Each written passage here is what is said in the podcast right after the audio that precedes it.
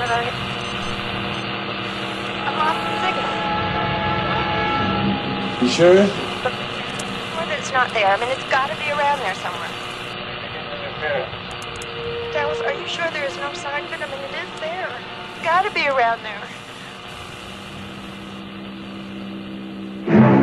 Uh, am I am I Claire Lambert? I want to get the hell out of here.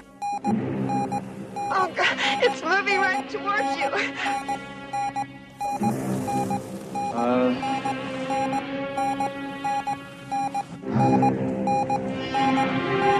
Get out of there!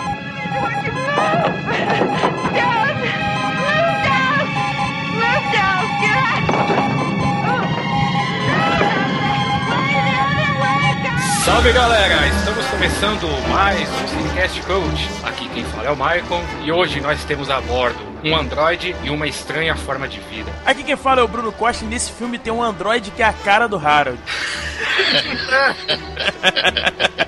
E de volta dos confins do espaço, que é Bruno Coruja e vai uma mãozinha aí. Aqui é o Android e eu simpatizo com vocês. é. que bom. Ah, horror, meus caros amigos. Aqui é o Bruno Gunter e eu odeio gatos. Contar pra Ripley que você não gosta de gatos. Muito bem, pessoal. Hoje o papo é sobre o filme Alien, o oitavo passageiro. Detalhes, sinopse e muito mais depois dos recados. Voltamos já.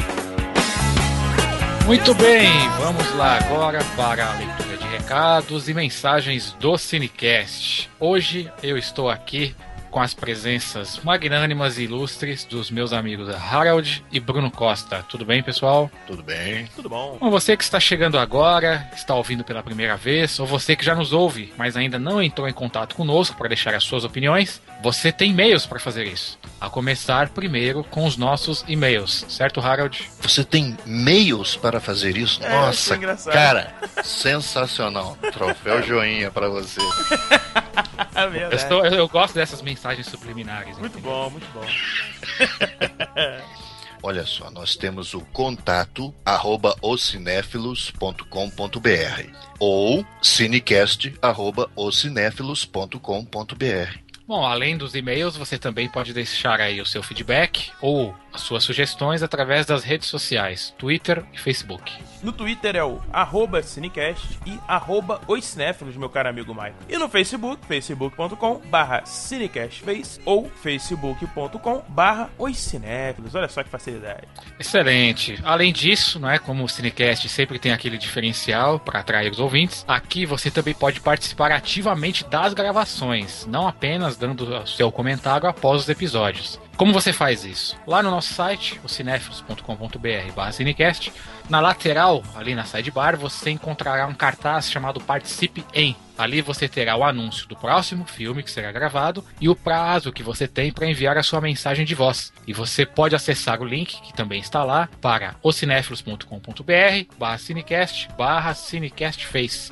Lá tá tudo explicadinho, deixa sua mensagem e faça a gravação conosco. Ok, vamos então agora para o feedback sobre o episódio anterior, sobre tempos modernos. Vamos lá, Michael. O nosso primeiro feedback é do Ivan, que diz o seguinte: Tempos Modernos é o que é, um filme atemporal. Achei estranho ficar fatiando o filme, parte genial, parte comum. É como dizer Einstein era um gênio, mas era apenas um homem. Não há erro na afirmação, contudo, é altamente limitante e insuficiente. O filme, no seu conjunto e na sua época, é genial e principalmente atual. Só isso já daria a ele um mérito impressionante. Terá Chaplin visto de forma transcendente nossa sociedade ou apenas continuamos repetindo antigos erros? A parte disso, imaginei que algum de vocês relacionaria tempos modernos, de alguma forma, com 1984 e o Grande Irmão, pois parecia que já haver um embrião desta visão crescendo ali. Esperei isso junto à citação de Metrópolis e do chefe, que estava em todos os lugares observando os empregados. Além, é claro, da polícia repressora e opressora. No geral, gostei do episódio. A edição não foi tão boa quanto a do episódio anterior, mas foi bacana. Teve alguns momentos em que a música ficou alta, cobrindo o fim ou o meio das falas dos participantes. Quem é o cara que sonoriza o Cinecast? Vamos demitir esse cara agora, bicho.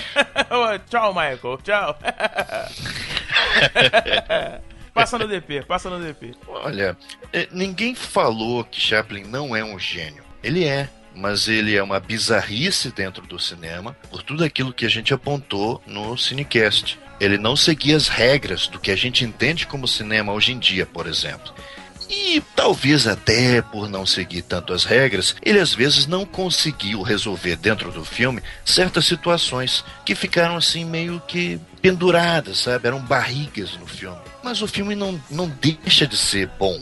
Existem vários filmes que, que, se você for analisar, você encontra erros dentro dele. Porém, no geral, ele traz uma boa sensação para você, traz uma boa denúncia ou é uma boa arte. Não tem porquê, é, nós não queremos diminuir Chaplin. Nós só queremos atentar ao fato de que até mesmo gênios erram. É só isso. É, eu concordo com, concordo com, com o Harold. Eu acho que a gente não. Em nenhum momento a gente deixou de afirmar que ele era um gênio. E de fato é um gênio, mas foi o que o Harold falou. Os gênios também têm seus momentos em que as coisas não andam tão geniais. Eu acho que essa questão de dividir o filme que o Ivan colocou aqui, eu queria dizer o seguinte: um filme, ele, ele é dividido por natureza. Ele tem os seus três atos, ele tem as divisões de quem faz o que. Enfim, eu acho que a gente só pegou e pontuou. Olha, uh, essa estrutura, essa primeira parte, uh, enfim, vamos dividir. Então a gente pegou e colocou as cenas que a gente achou que eram cenas interessantes para discussão. O, o filme ele tem passagens, como o Harold falou, que apenas fazem a dinâmica, fazem uma passagem de uma área do filme que tem uma metáfora muito rica para uma área que a metáfora já não é tão rica assim. Talvez não valesse nem a discussão. Óbvio, tudo que o Ivan falou aqui, tem, é, ele é um filme que transcende? Sim. É um filme atual? Sim. Concorda. Quanto a isso, não tem problema nenhum. Só que eu acho que é importante a gente colocar também o que a gente gosta, o que a gente acha que funcionou pro filme e o que a gente acha que não funcionou. Ele tem algumas repetições de ideias, o filme tem alguns problemas, só que a gente acha, acho que todos concordamos que o filme é, sim, de fato, genial. Não, perfeitamente, perfeitamente. Vocês dois disseram tudo agora. E a gente tem que lembrar também que a nossa análise feita em cima desta obra, Tempos Modernos, ela não pode necessariamente ser extrapolada para toda a filmografia do Chaplin. Há outros claro. filmes em que ele acerta menos, outros em que ele acerta mais. Por exemplo, O Garoto é um filme que eu acho que até é um pouco mais homogêneo do que Tempos Modernos. É verdade. E verdade. nós realmente, eu acho que você ser franco com a obra e com o autor, eu acho que isso é um grande tributo também a qualquer cineasta, entendeu?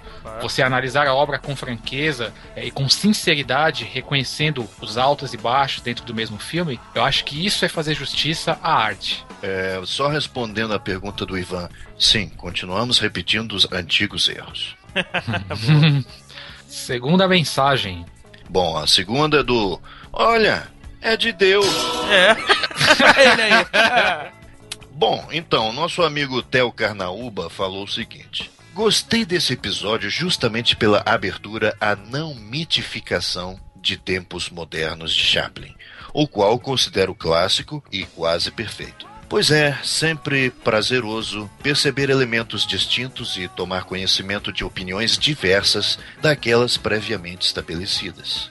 Pessoalmente, algumas das informações contidas neste cast, especialmente acerca de Chaplin ser um ótimo curta-metrista e não um grande diretor de longa-metragem, quebraram alguns paradigmas pessoais, o que, a meu ver, é excelente, pois exercita ainda mais meu senso crítico. Portanto, parabenizo Michael, Isadora, Bruno e Harold pela abordagem. Duas perguntas. Primeira, cadê o episódio sobre a origem? Faz tempo que saiu a opção mensagem de voz para ele e nada da publicação do referido programa. Segundo, por que o Luciano foi posto na geladeira? Tá fazendo falta, suas tiradas infames durante o programa não bastam apenas no quadro de leitura de e-mails e merchan. Abraços e sucesso. Assinado.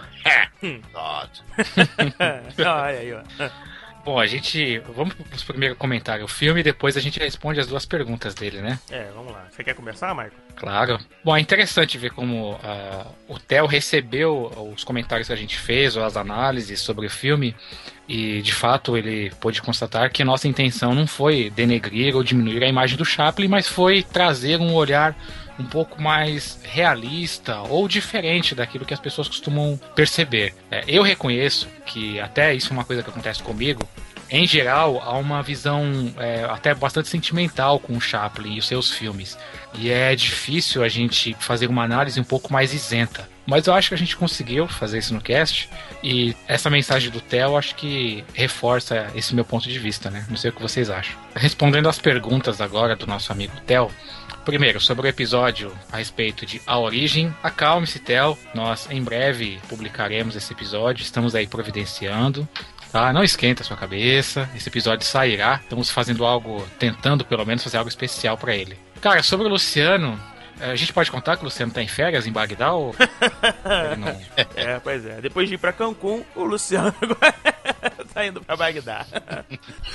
mas o Luciano, cara, o Luciano tá aí com alguns problemas com relação a trabalho, mas já já ele vai voltar. Pois é, cara, o Luciano não, não fica rico logo de uma vez, cara, pra poder se dedicar só ao Cinecast. Pois é, cara, pois é. Olha só. Não é que nem o Harold, tá vendo? Não escreve um livro, não fica logo rico, tá vendo? Pô, Eu ia falar como nós três aqui agora. Né? Bom, vamos agora então à nossa terceira mensagem. Vamos lá pro Hugo, 33 anos, Montes Claros, Minas Gerais. Olá, gente. Não sou de escrever, pois gosto realmente de ouvir os casts e absorver conhecimento ao máximo. Porém, após ouvir o cast do filme Tempos Modernos, que foi ao ar no dia 30 do 10, dia do meu aniversário, não poderia deixar. Do aniversário dele, tá, ouvinte? Não poderia deixar passar a vontade de expressar o que penso sobre o Cinecast. Vamos lá, vamos ver se vai vir pedrada. Escuto alguns podcasts de cinema, os mais conhecidos principalmente, e verifico que, por melhor que sejam naquilo que se propõem, salvo um ou outro programa, todos flertam demais com entretenimento, bem como usam seus programas para fins comerciais. Até aí acho normal que seja assim, pois penso que a primeira função de um filme é entreter. Também acho bastante louvável que o site tenha lucro, afinal todos os programas de uma forma ou de outra oferecem conteúdo. E isso hoje em dia é algo de valor incalculável. Porém, quando escuto um programa geralmente me questiono sobre o que ouvi. O que o programa me trouxe? Qual é o objetivo pretendido? Qual relevância daquilo na minha vida? Normalmente chego à conclusão de que poucos são os programas que ficam no meu MP3 player, pois entretenimento puro não necessariamente leva a algum lugar. Agora, ouvintes, eu vou passar o bastão pro meu amigo Harold que eu estou cansado. Gostaria mesmo que aquilo servisse a algo maior. Favor, Harold, continue. Imagine então qual não foi a minha surpresa ao encontrar o Cinecast ou Cinecast Cult. Não quero rasgar elogios gratuitos, mas sim dizer que admiro muito o programa que vocês fazem. Os episódios abordam filmes de primeira linha, fazem-nos conhecer pérolas escondidas do cinema estimulam-nos a rever filmes com uma nova ótica e discutem diferentes visões, mas principalmente não são tendenciosos. Acho isso sensacional, pois, na minha rasa visão cinematográfica, a verdadeira função da crítica, da análise cinematográfica, não é taxar o filme de bom ou ruim, mas sim abrir o leque de possibilidades através de argumentos válidos e cabíveis. É expandir uma discussão explorando infinitas possibilidades. Então, meus sinceros agradecimentos por todo o conhecimento que recebi de vocês. Continuem assim. A internet está cheia de entretenimento escapista, que brincadeira e descontração fazem muito bem. Acho que é na seriedade e na serenidade de vocês que reside o grande trunfo do Cinecast. Pelo menos para mim, é aí que mais me identifico. Parabéns a todos. PS1. Escutei todos os programas. Tempos Modernos foi especial pelo dia, mas é importante deixar uma menção honrosa ao Labirinto do Fauno e ensaio sobre a cegueira. Simplesmente geniais. Olha aí, cara. PS2. Procurei e não achei a caneca do filme O Poderoso Chefão. Caso tenham, é garantido. Pega fôlego, meu filho. Pega fôlego. Olha, olha o copinho d'água. Olha o copinho d'água. É garantido que pelo menos uma vocês irão vender. E também deixo esse filme de sugestão para um programa. É meu predileto. E Harold chegou ao fim do maratona. Parabéns, Harold. Garoto. Ó, primeiro, Olhando aqui, tô me ajoelhando. antes de tudo, feliz aniversário ao ouvinte, embora Sim, atrasado. Mas feliz aniversário a você. É verdade. E, poxa, que e-mail, hein? Ô, Hugo, É, cara, Hugo, Hugo, por favor, não nos leve, não nos leve a mal. Mas é que o e-mail tá meio comprido, sabe? Por isso que a gente fez essa brincadeira contigo. A gente adorou o seu e-mail. Com certeza, Claro. claro. Olha, o, Hugo e demais é, ouvintes, veja, quando a gente faz aqui a escolha da pauta, até hoje nós escolhemos apenas filmes que, na média, são considerados bons ou geniais. É por isso que não falamos muito mal, entende? Agora, se fôssemos apanhar um Transformers para discutir, eu acredito, eu acredito que seria uma chacina. Nós iríamos trucidar esse filme. Pelo menos eu trucidaria, com muito prazer. E o Hugo, você me veria os, veria os meus olhos brilhando, enquanto eu, com muito prazer, destrincharia, acabaria com esse filme. E cuspiria na cara dele no final do programa. Calma, calma. Não, não, calma. Tá, tô me acalmando, calma. Pronto. É, e há um ponto também que é interessante até a gente explicar para os ouvintes, que é o seguinte: quando a gente fala, chama os episódios de Cinecast Coach, não significa necessariamente que nós tratamos apenas de filmes desconhecidos ou de filmes sobre alta arte. É, o coach ele tá, ele é uma mescla da escolha dos filmes e também da, do tipo de abordagem que a gente faz. Existem filmes que não são necessariamente considerados coach, mas que têm um conteúdo ou uma possibilidade artística muito interessante de serem exploradas. Sim. E a gente, a gente procura na abordagem, né, Harold e Bruno, trabalhar isso, estimular a discussão em cima disso. É, eu acho que essa é mais ou menos a nossa meta. Bom, vamos falar do nosso parceiro Supernovo agora, Bruno? Vamos lá, vamos lá, Michael. Supernovo, um dos melhores sites de entretenimento aí da web. Lá você vai achar muito conteúdo de games, livros, quadrinhos e entretenimento pra você. Cara, se você tá ouvindo esse episódio aqui no Supernovo, já sabe, acessa oscinéfilos.com.br ou, se você está tá ouvindo nos Cinéfilos, acesse supernovo.net, nosso parceiro, e seja feliz. Mas além disso, nós também temos que falar da nossa loja, certo, Brunão? É isso aí, é isso aí. Se você não tem uma caneca ainda e quer ter uma caneca sobre o seu filme favorito ou sobre- a sua série favorita, acesse lojaoscinéfilos.com.br e compre a sua caneca, o seu pôster, dê de presente pra sua namorada, pro seu namorado, pro seu pai, pro seu filho, pro seu cachorro. E, Michael... Seja feliz! Ah, garoto! Muito bem. Sempre atento. E em breve, canecas do Poderoso Chefão, como o Michael bem me lembrou pelo chat aqui, que vocês não podem ver, mas eu estou vendo. Garoto. Mas, Harold, hoje, excepcionalmente, além desses recados aí dos ouvintes, dos parceiros, você também tem um recado seu aí, não é isso? Eu gostaria de dedicar o programa a Lisandra, se vocês me permitirem. Lisandra é uma antiga amiga de colégio. Olha só, faz tempo, né? E na época eu acho que ela adorava Alien. Adorava esse filme. Então, Lisandra, tudo de bom. Tenha também uma boa recuperação. Saúde, viu? Bem, e antes da gente ir embora, meu caro amigo Michael, eu só queria falar uma coisa pra vocês. Baixem o aplicativo do nosso amigo Eduardo Baião, o Mega Boga Cash, Michael. Por favor, você que não conhece, a gente vai colocar o link aqui pra você baixar. É só pra quem tem, é óbvio, uh, iPhone por enquanto, depois vai vir pro sistema Android também, mas baixa Opa, aí. por que não? É, porque não? Baixa aí e seja feliz, Michael, muito feliz. Muito bem, cara, é muita felicidade pra uma pessoa só. Muita, muita. Quando, quando o Bruno fala isso, eu imagino o Bruno soltando confetes pro ar. Eu falo que eu faço com as Os mãozinhas. dois cara. braços lá, Eu velho. faço um movimento. É É, um sujeito Deus. performático, né? é isso aí. Bruno? Michael, então é sua vez. Só deixa agora. Ok, vamos lá então para o nosso episódio sobre Alien, oitavo passageiro.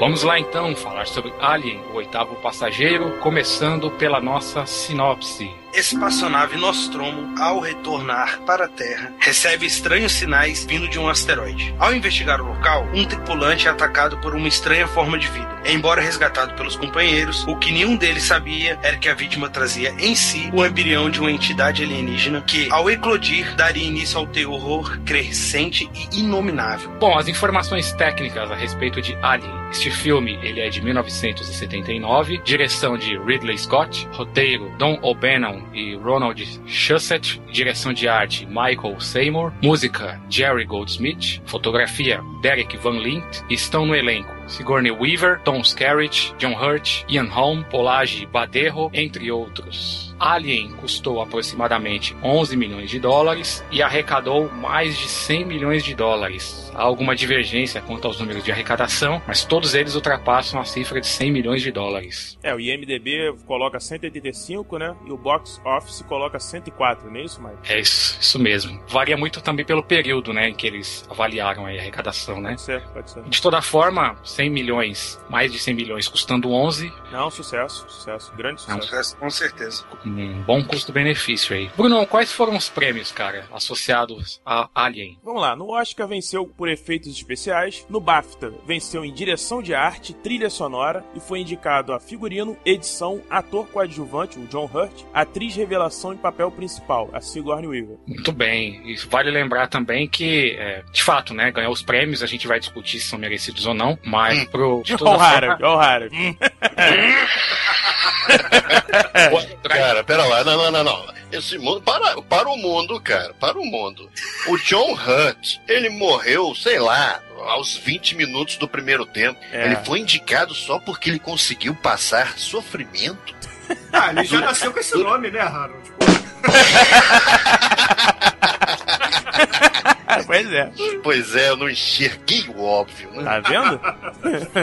Mas o que eu ia dizer é que, assim, recebeu os prêmios e tal, embora nenhum prêmio de direção, mas era apenas o segundo longa-metragem, né, do Ridley Scott. Sim, o Ridley Scott vinha de Os Duelistas, se eu não me engano, né? Uhum. Isso, os duelistas é aquele filme de época. Exato. O primeiro filme dele foi bancado praticamente todo por ele, né, Gunter? E isso chamou a atenção do pessoal da Fox, cara. Eles foram até Cannes, viram lá que, na verdade, ele ganhou uma um prêmio de consolação, se eu não me engano, em Cannes, algo do tio. O pessoal, olha, cara, a gente tem esse filme aqui, dá uma lida no roteiro. Ele leu e topou fazer. O- o- vocês falaram na, na abertura aí que o, o Dan O'Bannon fez o, o roteiro do filme, certo? Ele Sim. fez a- a- o principal da história. Ele fez aquele filme do Carpenter, aquele primeiro do John Carpenter, o Dark Star. Dark não sei se Star, vocês já assistiram. exatamente, Dark Star. E aí ele ficou pilhado de fazer um mais um filme, só que não uma comédia como Dark Star, e sim um filme de horror, né? Um filme, é, digamos, um Hitchcock espacial, né, cara? É, verdade. Então, precisava de um diretor. E aí ele procurou vários diretores, não encontrou, até que finalmente chegou na, na mão dele lá o, o currículo do Ridley Scott, que estava bem falado na ocasião por conta do Duelistas mesmo. Cara, e, assim, eu não lembro quanto tempo esse filme ficou sendo recusado, mas eu sei que ele ficou sendo recusado um bom tempo em, em Hollywood, cara. Tanto é que o Ben- o Bannon, cara, ele ficou com esse roteiro debaixo do braço, parece que ele escreveu diversas versões com várias alterações do roteiro, e ele tava tentando vender como um tubarão espacial, se eu não me engano. Algo Hum. desse tipo. E mesmo assim ele foi recusado diversas e diversas vezes. no início, quando ele começou a fazer, é, ele tinha construído, por exemplo, toda aquela parte em que eles estão no espaço e que eles vão explorar o- aquele planetoide e tal. E o problema dele era o seguinte: como levar o alien pra dentro da nave? Era esse o problema de roteiro que ele tinha. Eu acho que essa parte talvez não tivesse bem resolvida, talvez isso tivesse criado alguma resistência. Eu gostaria de começar com vocês a discussão do filme, claro, pela cena inicial, que a gente tem uma introdução à espaçonave e depois a gente tem a apresentação das personagens. Segundo algumas críticas que eu li, é, as pessoas ficaram bem impressionadas pela forma como Ridley Scott inicia o filme, com aquelas tomadas mais longas e tal, né, a ausência de pessoas e só depois apresentando as personagens. Qual é a primeira impressão que vocês têm dessa cena inicial? Não, é o seguinte, a primeira cena do filme, na verdade, é o nome do filme, né? O logo do filme sendo apresentado, o que parece ser o espaço ao fundo com o planeta e vem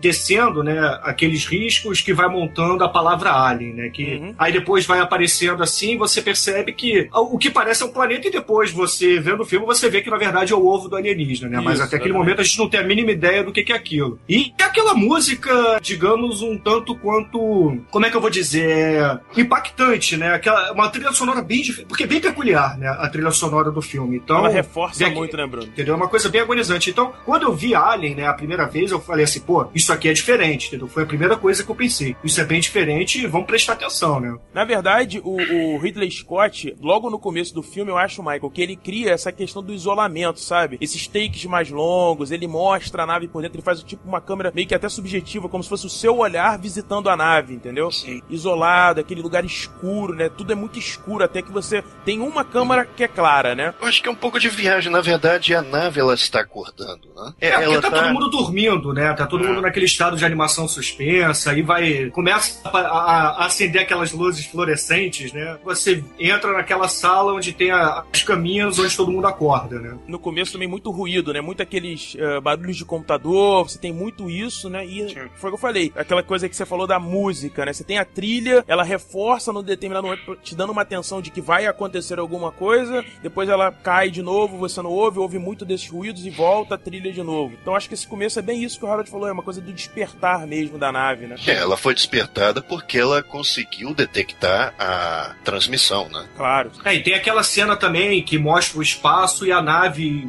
em proporções gigantes, né? A Nostromo. Aquele, aquele negócio bem diferente que a gente estava acostumado a ver, por exemplo, em Star Trek, né? Aquelas naves bonitas, belas e reluzentes. né? Você vê uma coisa mais rústica, né? Sim. É algo bem bacana até. É um pesadelo de engenharia, né? Porque ali não tem design. A nave, em, a nave em si é feíssima. É verdade. É horrorosa a nave. Mas é claro que a nave não precisa ser bonita, né? Nenhuma nave precisa ser, na verdade. No espaço, onde não tem aerodinâmica, você pode fazer com a forma que quiser. É claro que ela é um pouco inverossímil. Se a gente fosse falar mesmo de engenharia astronáutica aeroespacial, Não, é, Pra- provavelmente. tem que levar em consideração que era uma nave de, de carga, né? Era uma nave tipo de operários. Não era nave de. A gente não sabe como que eram as naves de exército, de. De exploração coisa do espacial é, também. Exatamente. Não, não, ali eu era sou- uma nave de operário, né? Uma nave qualquer. sim, claro, assim. claro. É, o Android, você sabe me dizer se o conceito de arte da Nostromo foi feita pelo Moebius também ou não? Só. o- acho que foi o próprio diretor, hein? É, porque.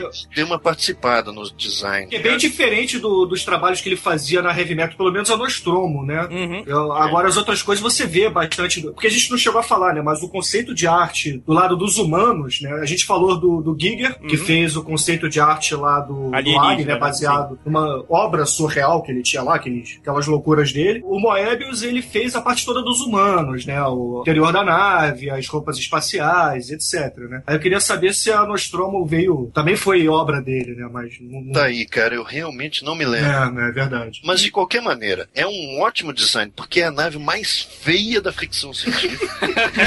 e é ótimo que seja. É, É ótimo que seja. Verdade. Porque tira pra- aquele esplendor, né? Porque vo- você Claro. percebe que aquilo ali não, não é possível que seja algo militar, né? Porque o que que é o Nostromo? É uma nave de mineração, né? Sim, cargueiro, Sim. é um cargueiro, né? É, é um cargueiro, né? Então, não- não- aquilo ali não é um caça, aquilo ali não é aquela coisa Top Gun, né? Não, pelo contrário, é aquela coisa Star Wars, né? Não, é, é aquela coisa feia, é brucutu mesmo, né? É como se fosse um caminhão, um É. caminhão É espacial. verdade, visualmente tem essa quebra que você falou, né, Bruno? Então isso é importante também, né? Não deixar passar que poderia ser algo militar quando na verdade não é, né? né? É, a gente tem que levar em conta também, embora a gente vá tratar desses aspectos técnicos, visuais e tal mais adiante, a gente tem que levar em conta também que uma nave desconjuntada como essa, ela atua em favor até das cenas posteriores do filme, né? Um ambiente um pouco mais opressivo, um pouco mais sujo até, né? Quando as coisas começam a dar errado. De toda forma, após esse despertar da tripulação, em que a gente começa a ser aos poucos apresentado aos personagens, é, até o momento a gente não sabe qual será a evolução deles, mas uma coisa nós sabemos. Nós sabemos que a nave está voltando para a Terra, carregando lá os seus minérios, só que eles acabam sendo desviados da rota para investigar um sinal misterioso. E aí é que a, realmente a questão do contato entre humanos e a entidade alienígena ela começa a ocorrer, né? Vocês vão se lembrar das cenas em que eles descem lá no asteroide, em que eles vão investigar, descobrem uma nave, né? Eu acho que aquilo é uma nave, e lá dentro eles descobrem os ovos do- dos alienígenas, né? É, eu só queria voltar um pouquinho antes, podemos, Michael? Só pra falar um pouco do começo ainda, da cena do despertar que o Harold falou. Que a primeira Uhum. pessoa que é despertada e que a câmera foca bem é o John Hurt, né? E Ah, é mostra verdade. ele é, meio que desnorteado, até porque tava despertando, enfim, tava ali muito tempo de sono, né? Né? E ele, o, o Ridley Scott faz um take longo até nele, mostra ele realmente acordando e tudo mais. E é interessante a construção da própria cena, né? A iluminação crescendo junto com o despertar. Aí você tem a abertura das tampas. Né? É interessante porque, na verdade, o, esse conceito de despertar com a luz e tudo mais, né? Porque o ambiente é bem iluminado na hora que ele, que ele desperta. Isso vai acontecer de novo com Alien futuramente, né? Na, lógico, hum. quando o John Hurt acabar, enfim, sendo morto pelo próprio Alien. Então eu acho interessante que o, no próprio começo do filme, né? Ridley Scott vai te dando algumas pistas. Por exemplo, tem uma fala quando eles estão no refeitório que o, o John Hurt fala: Eu me sinto morto. Ou seja, mais uma pista do que aconteceria com ele no futuro. Então eu acho essas brincadeiras que o Ridley Scott vai utilizando, tanto visualmente quanto na narrativa, muito favorável pro filme, né? Ah, e outra coisa também, o, o, o Bruno, é o seguinte: quando eles acordam, eles vão discutir o que é esse sinal, eles se sentam à mesa, né? E Isso. se fosse um exército, se fosse alguma coisa, você ia ver lá a diferenciação entre patentes, né? Você ia ver, sei lá, o refeitório para os oficiais e o refeitório para a peãozada, né? E na verdade a peãozada tá comendo junto com o piloto da nave, algo que nunca aconteceria numa embarcação militar. Mas há uma diferenciação clara já nessa cena, hein, cara, entre os personagens sim, aí. Sim, sim, sim. É, mostra a questão de dinheiro, né? Porque é, é, na verdade mais uma separação corporativista, né? Questão talvez sindicalista, né? Porque ficam falando, ah, eu quero, eu quero aumento, eu quero não sei o quê. É, eu quero um abono. É,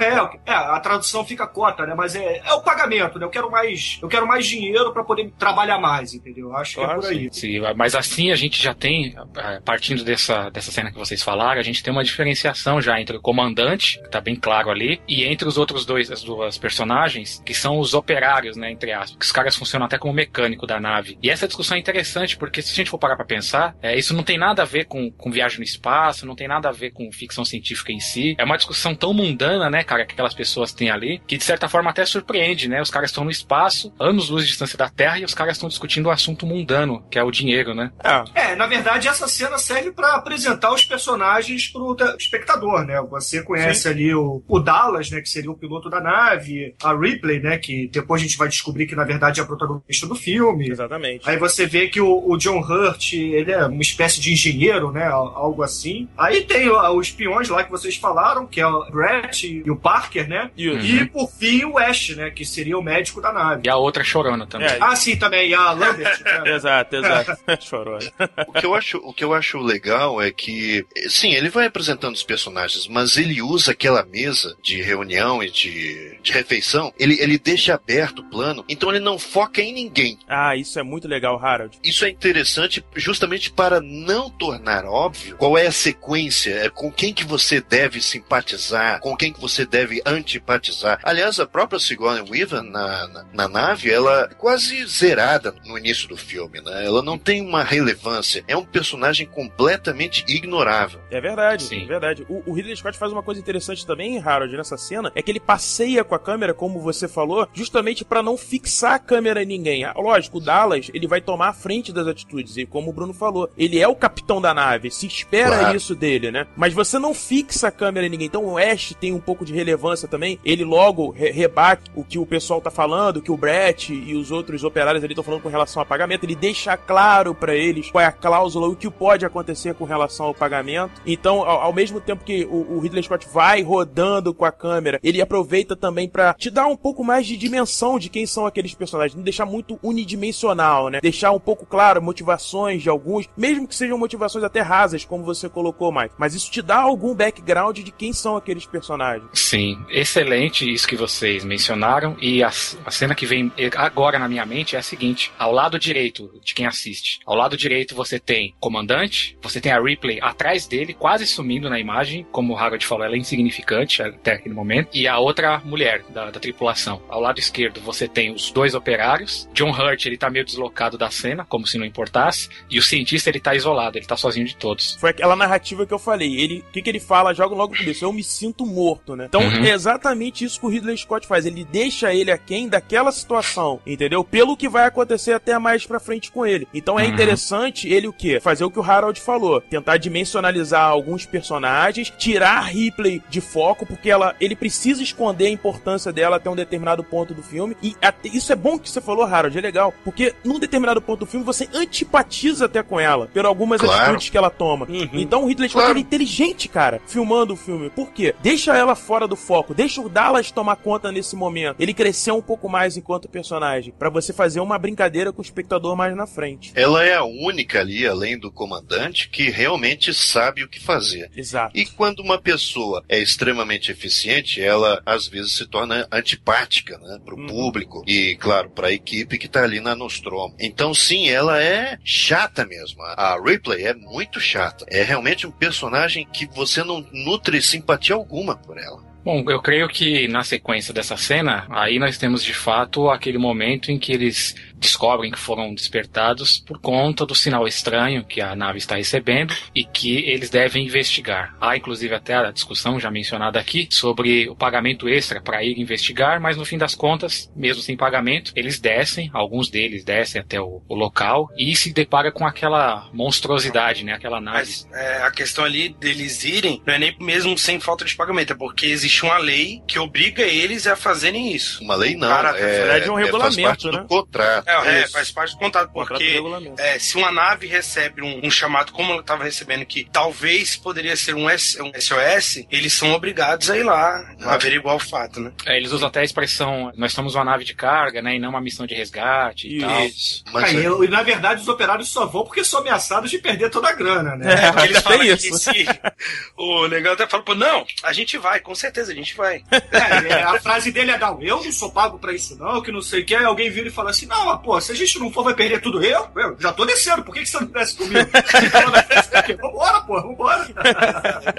Bom, mas aí toda essa, essa cena até descontraída que a gente tem, ela acaba começando a se perder quando eles realmente têm que ir até lá e investigar o que está havendo, né? Poxa, rapaz, olha, é- é, quando eles aterrissam é uma coisa sensacional. Primeiro porque o planeta é inóspito, é, é uma descarga é, de adrenalina quando eles pousam aquela nave no meio daquele nevoeiro, daquele... É, nevoeiro, é, bom, nevoeiro também, Sim, né? Nevoeiro, Uma, nevoeiro mesmo, uma atmosfera fortíssima, ventos super rápidos. E quando eles finalmente saem da nave, você é engolfado mesmo por aquela ventania. É muito legal, sabe? Ele, ele colocou já um clima de tensão antes mesmo de alcançarem o sinal de SOS, né? É verdade. E uma coisa Muito legal bem também, né, Harold, é que tem um filtro azul na fotografia e é muito escuro, é tudo muito escuro, você não consegue ver direito, né? O Ash fica ali no monitor acompanhando eles e, é- e, cara, é impressionante. Toda essa sequência que o Harold tá falando é muito bem feita, muito bem executada, até pelos padrões da época, né, Gunther? Pela própria tecnologia. O Ridley Scott, ele, ele conseguiu, é, sinceramente, ele conseguiu criar um clima nesse filme, assim, que é admirável, porque você olha, pega esses filmes, porque isso é um filme, de, a princípio, de terror, né, de horror. E os filmes de hoje em dia, você pega, é um filme que foi feito pra te dar susto. Não tem suspense, entendeu? Então, é o que eu falei, ele, ele lembra muito o clima que o Hitchcock fazia nos filmes dele, lá nos Pássaros, entre outros, né? Uhum. Os filmes de monstro do Hitchcock. Então você vai criando aquele, aquela tensão toda, começa por eles descendo a nave, o pessoal não sabe se a nave vai conseguir aterrizar ou não, todo mundo lá, pô, se cagando literalmente, e quando finalmente desce tem aquele alívio, assim, você fica tenso mesmo, né? E depois quando eles saem é a mesma coisa, né? Você não sabe se, se vai ter monstros lá fora, se, sei lá, vai cair um meteoro na cabeça, você não sabe. É, aquela trilha sonora também no fundo, assim, é assustadora, é... O clima é muito bem construído mesmo, é, é admirável. Eu, eu nem sei se tem trilha sonora. Tem, Guinter? Tem, tem. Tem? Ela vai Tem, oscilando. tem, é. Isso, isso que eu acho impressionante, o, Harold, porque o- a mixagem de som desse filme é um negócio que a gente pode até falar mais à frente na parte técnica. Mas ela é impressionante porque ela vai oscilando entre ter uma trilha, aí ela zera a trilha, deixa só o barulho ambiente. Aí ela volta com a trilha, deixa barulho ambiente. Cara, é impressionante que vai Isso. criando em você uma situação, sabe, de tensão, cara, porque você não sabe o que vai acontecer, não sabe se vai acontecer alguma coisa ou não. Você fica sempre Uhum. esperando acontecer Exato. alguma coisa. Foi o que o Bruno falou. Cria uma tensão natural, ele te segura ali. O Gunter. É. o Gunter. Eu acho que a palavra-chave aí, que até o Gunter usou, a partir dessa cena, a palavra-chave é suspense, cara. Eu Exato. acho que o terror existe, existe, mas o suspense ele dá um tempero diferenciado pro filme. Claro. Essa cena mesma que o Harold descreveu poderia ter sido feita de mil formas, mas a combinação de elementos que vocês descreveram tão bem, ela dá um suspense à cena e que você realmente fica preso àquilo, você fica tenso, literalmente, né? É, e eu acho engraçado que o Ridley Scott nessa sequência ele usa uma coisa que o Harold gosta muito, né? Essa coisa da câmera, como se fosse realmente sendo filmada por uma câmera de mão ou algo do tipo, né? O Ash, quando Ah, tá sim. vendo no monitor, é exatamente isso. é Aquela técnica que a gente até brincou, falou muito no found footage e tal, de misturar e tudo mais. E é uma câmera dali, do que tá acontecendo. Então isso dá mais realismo ainda à cena, né? Ah, Exato. não só isso, gente. Tem os flash também, porque eles estão andando com umas roupas espaciais, né? Que tem a lanterna no capacete. Aí toda hora que alguém vira pra direção da câmera, vê aquele, aqueles flares, assim, né? Aquelas manchas de luz Sim, na tela, verdade, assim. verdade. O que dá bastante realismo, como se fosse um documentário mesmo, né? Isso. Isso em 1979, né? Pô, é, é bem diferente do que você tinha na, na época, né? É- hoje em dia as pessoas usam é, câmera de mão de qualquer jeito, né? Pô, até filme de super-herói aí tem é, câmera de mão, né? E perde a graça, né? Mas no, no Alien é muito bem usado mesmo. é Muito Sim. bem construído. É bem construído. Opa, opa, opa, você tá falando mal de Chronicles, é isso?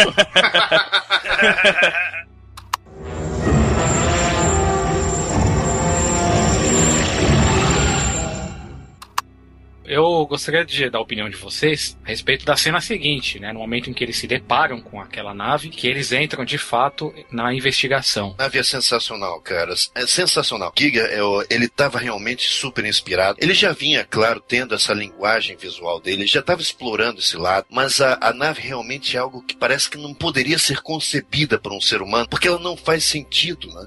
Pelo ângulo de- da cena, pelo ângulo em que eles enxergam a nave, ela parece quase uma estrutura geológica, né? Não Isso. parece algo mecânico, algo que foi criado por uma inteligência. Fora o assombro também por ter encontrado algo alienígena ali. E fora também certas coisas, certos estilos do Giga que são muito interessantes, que é aquela abordagem quase sexual do, do, do mecânico. Porque quando eles vão acessar a nave, é justamente. Tem, acho que tem três buracos ali que eles encontram na nave. Três, três comportas abertas, que lembram vaginas. É, um orifício vaginal, com certeza. Gente, se vocês pegarem livro, for ver um pouquinho da arte do Gui, em qualquer, qualquer quadro dele, em qualquer escultura dele, ou tem um pênis, ou tem uma vagina, velho. Em qualquer um, velho. Em qualquer um. Ele só pensa coisas- naquilo, Coruja, é isso? É, eu tô falando esse exemplo que um amigo meu que é tatuador, ele tem vários livros do Giger. Inclusive, tem um amigo meu que tem tatuado as costas com arte só do Giger, sabe? Uhum. Aqueles bebezinhos, coisas que ele faz. E todos, todos os quadros dele, todas as esculturas dele, até o bar, que ele tem um bar lá em Tóquio, que é feito da, com a- daquela forma que você vê a nave do Alien, entendeu? Os bancos, tudo é daquele, daquele formato. Tudo tem algo sexual, um pênis, uma vagina.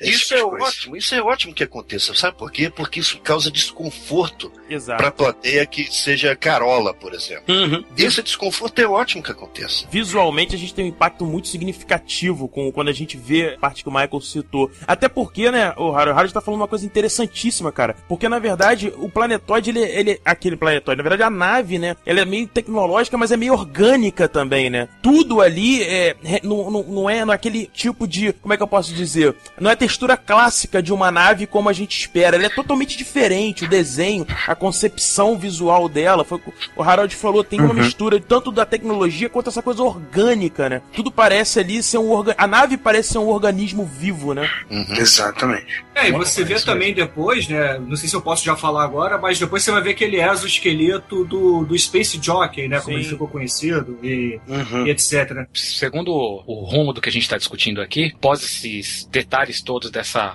nave macabra em que eles encontram, aí a gente tem de fato a descoberta da entidade alienígena e o ataque, né? Kane sofre. Acho que é, é esse é o próximo passo da história do filme, não é isso? Que é o John Hurt, né? O John Hurt vai lá investigar os ovos e acaba mexendo onde não devia, né? e literalmente ele se lasca, né? Porque ele vai, começa a futucar os ovos lá, começa a mexer e gruda, sei lá, um- uma meba na cara Boa, dele. isso. Né? Eu acho engraçado que dá pra comparar essa cena né, do bot com o saque de uma pistola, porque o Ridley Scott ele, ele corta alguns frames né, do bot. Então você é realmente surpreendido. Uhum. Você tá tenso, você tá vendo ali aquela criatura se mexendo dentro do ovo. Você vê o ovo eclodindo, abrindo, né? E quando ela salta, ele corta genialmente al- alguns frames desse, desse salto, desse pulo. E são frames assim que não fazem falta pro filme, mas que te pegam realmente de surpresa. É como o saque de uma pistola. É rápido, é mais rápido que o olho. Né? Quando você vê, já aconteceu. Sim. E também, convenhamos, né? O John Hurt, por que, que ele vai ficar metendo a mão ali, né? Você tá no planeta, sei lá, que bicho é aquele, se aquilo ali. Ele vê que o negócio tá vivo e continua lá com a mão, né? Tinha mais é que se ferrar mesmo, né, pô? Convenhamos, né?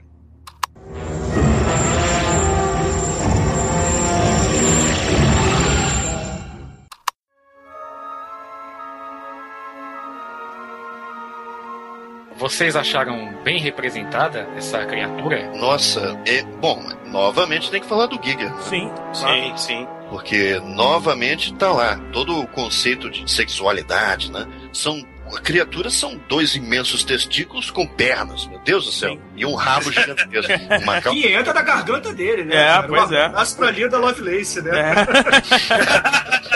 É. é praticamente um estupro do John Hurt ali. É, exatamente, né? O John Hurt, pô, é- enfim, né? Linda Lovelace aí pra não ser pornográfico, né? Mas É é, entra na garganta dele e fica, né? Ele começa a parasitar o John Hurt, né? Verdade. Que E- ficou muito Hurt ali, né? Ah, garoto. Hoje os pratos vão tocar como nunca. Piada pronta, né, É. gente? É, e, e- e é impressionante a fotografia, né, Michael? Porque ele vai usando muita fotografia com esses filtros azulados. Você vê que tem muito azul no planeta, né? O, o planeta tem muito filtro azul, como o Harold falou também, essa coisa do vapor e tudo mais. Isso cria a atmosfera, né? Tanto que quando volta pra nave, aí não, não tem mais aquele filtro, já é uma fotografia mais clara, você consegue ver exatamente o que tá acontecendo, né? Sim, sim. Agora, eu queria falar de uma coisa, Michael, que eu acho que é importante. O Bruno citou o Space Jockey ali. É interessante quando ele chega, o Bruno deve lembrar bem do take, que o Ridley Scott ele filma bem o peitoral do Space Jockey pra mostrar que ali aconteceu alguma coisa, né? Eles não sabem É, o quê. a- a- porra, o- alguém vira e fala assim, porra, deu merda aqui. Explodiu de dentro pra fora, alguma coisa aconteceu. Então, va- vamos investigar, né? Aí eles começam a cutucar, olhar aquilo ali, e você vê que aquilo ali, na verdade, não é bem um alienígena, aquilo ali é um exoesqueleto, Sim. e lá dentro tem restos né, orgânicos, né? Enfim, mas aquela, aquela coisa toda, porque muita gente, quando vê o Alien, vê aquela coisa enorme, aquele aparato gigante, né? Que parece ser a, a cadeira, né? À primeira vista, a cadeira de, de piloto da nave ou algo assim, a cadeira de comando, e acha que aquilo ali tudo é alienígena. Não, gente, aquilo ali é só um exoesqueleto, o alienígena fica ali dentro, né? Que depois você vai ver no, no próprio Prometheus, né? Exatamente. Mas, vamos nem citar Prometheus, mas deixa o Prometheus de lado. Aí, garoto, muito bem. Não, cara. Na verdade, esse ser é, que eles encontram é um prenúncio do que estava por vir, né? Já é mais uma pista Sim. que o Scott te dá de que algo daquele tipo pode voltar a acontecer, né? É, e uma coisa É, que o. exatamente, Uma coisa exatamente. que o. Aí o roteiro, né, junto com o Scott, eles não te dão background. Eles simplesmente estão lá vasculhando, eles não sabem o que é aquilo, eles não dão nome àquilo, eles não entendem o que aconteceu, eles têm algumas só, é óbvio, vendo que o que estava ocorrendo, eles têm algumas, ah, como é que eu posso dizer, suspeitas, mas não sabem de fato o que está acontecendo, o que, que é aquilo. E eles voltam pra nave sem saber. Eles não voltam com nenhuma resposta, eles só voltam com perguntas, né? E isso é que é interessante, né? Não precisa construir esse background. É, te mostra, deixa você também ficar nesse suspense de, cara, o que, que é aquilo? O que, que, que eles acharam? Que bicho é aquele, né? O que, que, é aquele cenário? O que, que aquilo representa, entendeu? É, naquele momento do filme você vê que o, o título do filme faz jus ao que tá acontecendo, né? Porque eles voltam pra nave com o John Hurt com o alienígena grudado na cara, né? Exato. E vem aquele embate todo, pô, deixa entrar, deixa entrar, deixa entrar. Open the hatch. Wait a minute. If we let it in, the ship could be infected. You know the quarantine procedure. 24 hours for decontamination. It could die in 24 hours. Open the hatch. Listen to me. If we break quarantine, we could all die. Look, would you open the goddamn hatch? We have to get him inside. A, a Ripley não deixa, aí, pô, finalmente Não. chega lá o Bilbo e abre a porta pra eles, né? Ripley, this is no order. You hear me? Yes, I read you. The answer is negative. In the hatch open. Porra, Bruno. E importante o que você Bilbo. falou, Bilbo. Porra, cara. pelo Bilbo. Parabéns. Para, um joinha do Harold. Aliás, mais uma vez, a Ripley se mostrando uma competentíssima oficial da nave, né? Porque ela queria É a única manter a nave. sensata ali. Exato, a sensata. única sensata do filme. Exatamente. Ela tem uma visão, parece que mais sistemática das coisas. Assim, uma visão que influencia ou do que afeta o coletivo. Ao passo em que as outras pessoas, em geral ali, elas têm uma visão mais individual, né, das coisas. Quando as pessoas trazem de volta o John Hurt estragado lá, ataque, ela pensa imediatamente no que, em que trazê-lo de volta pode afetar para todos os outros, né? Ela pensa uma visão mais Exatamente. ampla nessa cena. Ela ainda fala sobre que, que existe uma regra sobre se acontece a- algo daquele tipo, eles têm que ficar de quarentena, tem todo um, Todo um um procedimento. esquema que tem todo um procedimento que tem que ser feito antes deles voltarem, entendeu? Que não é assim, tipo, vocês foram tiveram contato com um alienígena ou com um corpo estranho ou com seja lá o que for e vocês já vão voltar aqui pra dentro assim logo de cara. entendeu? Ela tem justamente a visão é, se preocupa com o coletivo em vez de se preocupar com o individual, né? Não, e que composição de cena, né? O Ridley Scott, ele, cara, nisso ele é impressionante. Ele bota a Ripley exatamente nessa situação que a gente tá falando de ser a chata, que parece que, que, olha, não, eu quero o procedimento, quero que seja feito exatamente dessa forma. Ele coloca o Dallas com aquela questão, não, mas eu tô preocupado com o cara. E você, obviamente, vai ficar preocupado com a personagem também, do que que tá acontecendo. Dessa hora você não vai querer saber do procedimento, você vai querer salvar a vida daquele, daquela pessoa. E coloca o Ash entre essas duas situações. Entendeu? Olha só que Uhum. filho da puta, cara. Aí ele tá fazendo o quê? Ele É, tá humanizando também a figura do Ash, porque você não sabe qual é o propósito do Ash no filme. Então quando o Ash abre É, a porta, exatamente, Bruno. é, é- é esse processo de humanização indo contra a Ripley e fazendo o que o Harold falou lá no começo. Pegando a Ripley e tornando ela um personagem chato, aquele personagem que você vai tomar antipatia dela. É, isso aí isso acontece porque, como a gente já disse anteriormente, eles não são militares, eles são civis, então Exato. ninguém segue ali patente, ninguém foi treinado nem nada. Os caras são trabalhadores e dormem na caminha deles e viajam por meses até chegar ao local, é, mineram o que tem que minerar, dormem mais não sei quantos meses e voltam pra terra. É o trabalho dos caras, entendeu? É, É porque a, a mãe, né, a nave acorda, os acorda, como a gente falou, porque tem esse sinal. Inclusive, tem até a gente não falou isso, mas eles ficam, pô, é, a gente não chegou ainda, falta muito, não sei o que, e descobrem que tem aquele sinal ali, né? Aquele Eu sinal acho, de alerta. eu acho esse nome tão irônico, mãe, pra pro computador da, da nave. É muita ironia. Tem É. uma, uma fala que eu acho interessante nessa cena, Bruno, da, em que eles voltam, que eu acho que é mais um tijolinho que o Scott coloca na construção da personagem da Ripley. Há esse debate entre deixá-los entrar ou não, e ela fala uma coisa assim: na ausência do comandante, quem manda sou eu. É, ela, fala, isso pro Ash. depois, na verdade. Ela faz isso mais na Uhum. frente, no embate que ela tem ela e o Ash. Sim, Exatamente, você vê que ela é uma personagem de personalidade forte, né? Sim. Que ela tem. Ela é mandona, a verdade é essa. Ela quer do jeito dela e acabou. E ali, nessa cena, inclusive, você percebe que ela é a heroína do filme. Sim. Fica bem claro aí, porque começa a focar muito nela o filme. É, e depois, após essa cena em que eles finalmente decidem trazer o pobre do John Hurt a bordo para investigar o que está acontecendo, aí você tem realmente o primeiro contato coletivo com a criatura, né? Que na verdade, na verdade mesmo, você tem só o Ash, que é o cientista, e o Dallas tentando tirar aquilo de dentro do John Hurt. Alguém consegue me explicar por que, que ao invés de eles usarem aquelas má- máscaras médicas, eles estão usando uma máscara de nebulização sem estar com nada conectado nela? tipo, eu vi essa cena hoje, eu comecei a rir, cara. Eu falei, cara, aquilo ali realmente não tá protegendo nada, entendeu? Tipo, não tem diferença alguma. Cheio de furo o negócio, tem nenhum pô, do cabo ligado. na coisa. e aí eles param, mexem no bicho e falam, não, agora você já pode tirar sua máscara. Pô, é, agora realmente você, né? Não, o mistério Você não é usar proteger essa o máscara. O, o mistério é os caras tirarem a máscara depois de 10 minutos. É, pra quê, né? Tipo assim, É. deu na mesma. Você tá com ou sem, então não serve de nada essa máscara. É, isso é porque nos anos 70, né? No final dos anos 70, eles imaginavam que ia ser o futuro, né? É, Mas, claro. enfim, você vê pelos computadores da nave que eles estavam um pouquinho errados, né? Mas tudo bem.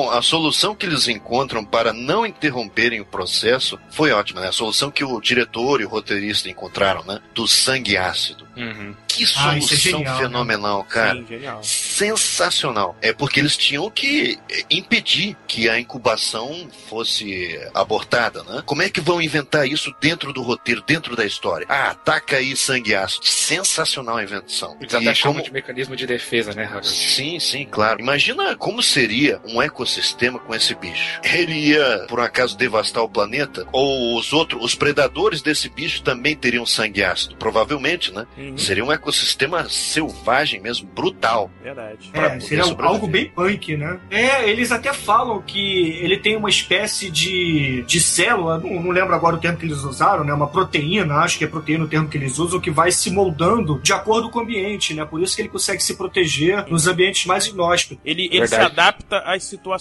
às condições do ambiente, né? Uhum. Isso aí, exatamente. É, e há um ponto é, que a gente deve mencionar também, que é a questão, quando eles colocam lá o John Hurt na, naquela máquina, né, de ressonância, de que eles percebem que ele realmente está sendo literalmente parasitado ali. Tem a termo é o que sai do, do, do alienígena e entra na garganta do, do, John Hurt. Me foge o termo agora. E que eles ficam realmente é, no cacetinha? dilema.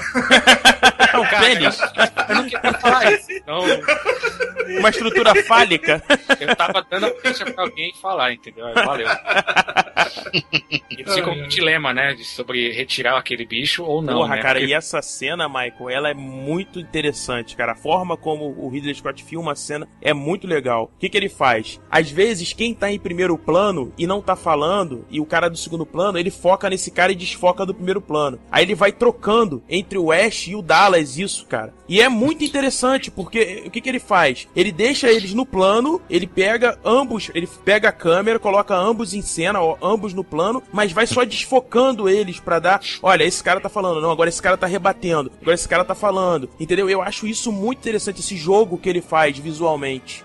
Sim, ele parece-me que a partir dessa cena ele já dá alguns primeiros sinais de que o Ash tá mais interessado na criatura do que na vida do cara que tá na deitado. Exatamente. Né? Como bom cientista, né? Ele claro. tá querendo entender o que, que é aquilo. O humano ele vê um monte, já viu um monte, né? Agora aquele bicho é a primeira vez que ele vê, ele tá curioso ali, né?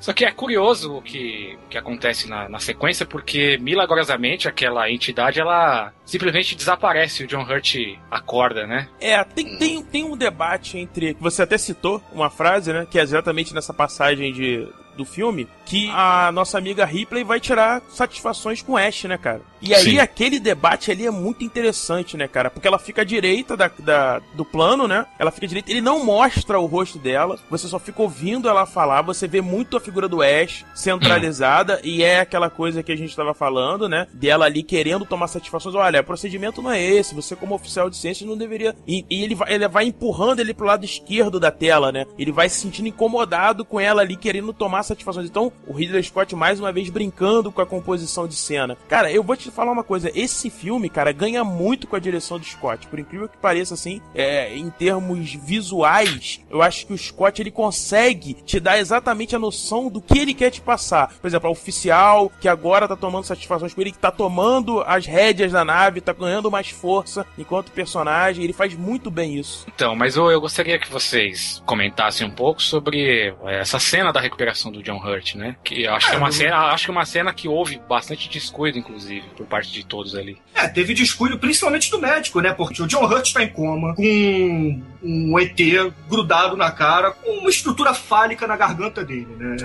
tá grudado ali, tá parasitando, tá, entrou em simbiose, digamos assim, né? Do nada, o ET foge, o John Hurt acorda e, ok, beleza, parabéns, legal, pô, aperta a mão e vamos lá tomar um café, vamos lá comer. Porra, é, tá de sacanagem, né? Vamos, vamos, não, vamos te examinar, não é, né? Não, não é bem assim. É que o Ash mentiu ao dizer que ele estava bem. É, sim. O Ash já sabia muito bem que o John Hunt estava incubando alguma coisa lá Exatamente. dentro. Exatamente. Exatamente. Ainda nesse momento do filme, a gente não sabe que o, que o Ash, o barra Bilbo, é um filho da puta do filme, né, cara? Ele já então... estava com um olhar maligno, cara, ali. Fica não. com um olhar maligno no refeitório. Ali, Isso, ali refeitório, ele é. só fala como o Harold falou: olha, tá bem, você não quer ver? Vem ver por você mesmo. Aí quando o pessoal chega, mas como é que ele tá, Ash? Não sei o que. Não, tá bem, tá tudo bem. Vamos procurar aqui o Alien que sumiu. Então... Veja, analisando o filme em retrospecto, ou seja, assistindo o filme todo e depois voltando a cena para ver o Ash em ação, você percebe que ele é sereno. Ele sabe que vai acontecer alguma coisa. E quando,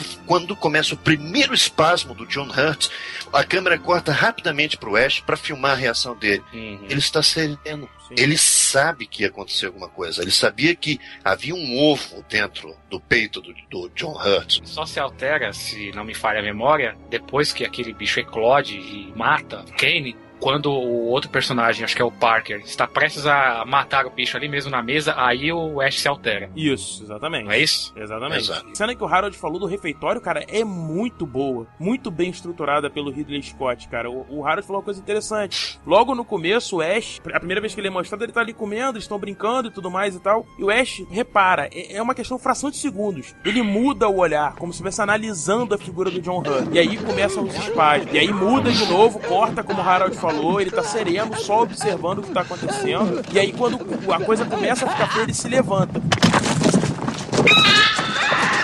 mas ele ainda não toma nenhuma atitude exatamente naquela situação. E aí, quando o bicho solta, foi que você falou, né, Michael? Na hora que alguém pega pra tentar fazer alguma coisa ou matar o bicho, enfim, ele não, não, não, não, não mexa no bicho. Não, não, não. Como eles já tiveram experiência lá, como é que se chama? É Hunger? É, o, o bichinho na cara do, do John Exatamente, aquela desastrosa experiência com ácido corroendo três convés, né? Sim. Conveses. É, conveses. E as árvores, às vezes, somos nós.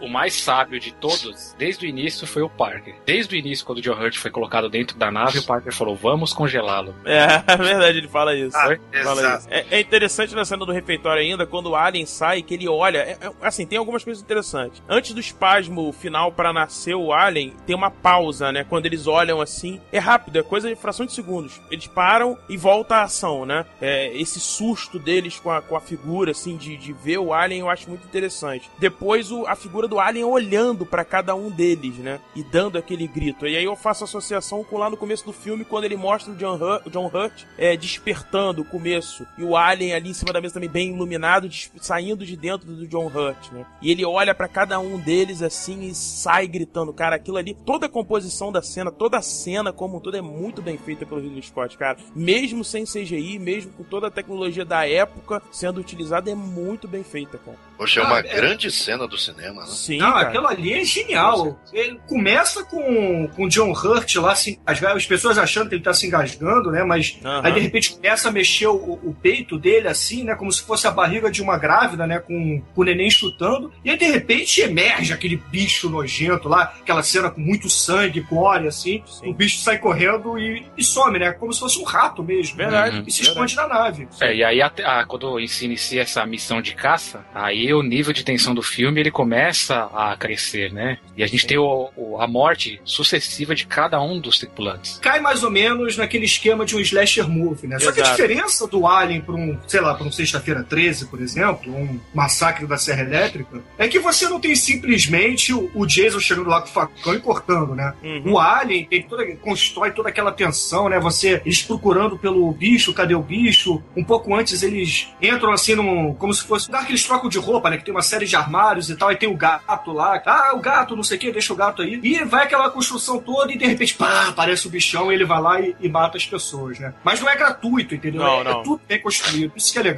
entendeu? O Ridley Scott soube esperar os momentos certos para mostrar sangue na tela. Ele Sim. não começa o filme mostrando lá um alienígena cuspindo sangue na tela, cuspindo ácido, que seja. Ele espera o momento certo, né? Como, vou me repetir aqui novamente, mas como o Hitchcock fazia, entendeu? Isso é, é, é muito maneiro, isso é muito legal. E até algumas mortes ele não precisa mostrar o sangue. Por exemplo, dado Dallas. Só a situação que ocorre você sabe o que, que aconteceu. Entendeu? Sim. E só aquilo já te deixa numa tensão, porque até aquele momento, muitos que estavam assistindo o filme acreditavam piamente que o Dallas era o personagem principal. E a Sim. forma como ele some, tem muita gente que deve ter pensado, pô, esse cara vai aparecer de alguma forma, ele deve ter conseguido escapar disso. E não, ele de fato morreu. Que, o que eu acho interessante, eu gostaria de levantar a discussão aqui, é o seguinte: é, eu li em diversas críticas um ponto muito elogiado dentro desse contexto de caça que nós estamos falando, que é o seguinte: primeiro, o fato de a nave, como eu falei, ela ser um ambiente quase como uma selva no espaço, assim, um ambiente escuro, uhum. estreito, em que você pode ser atacado furtivamente, é, de forma muito rápida e inesperada. E também o fato de que o alien, quando ele ataca, quando ele aparece e mata a pessoa, ele nunca aparece inteiro, inteiro, assim. Você não vê o bicho inteiro, são sempre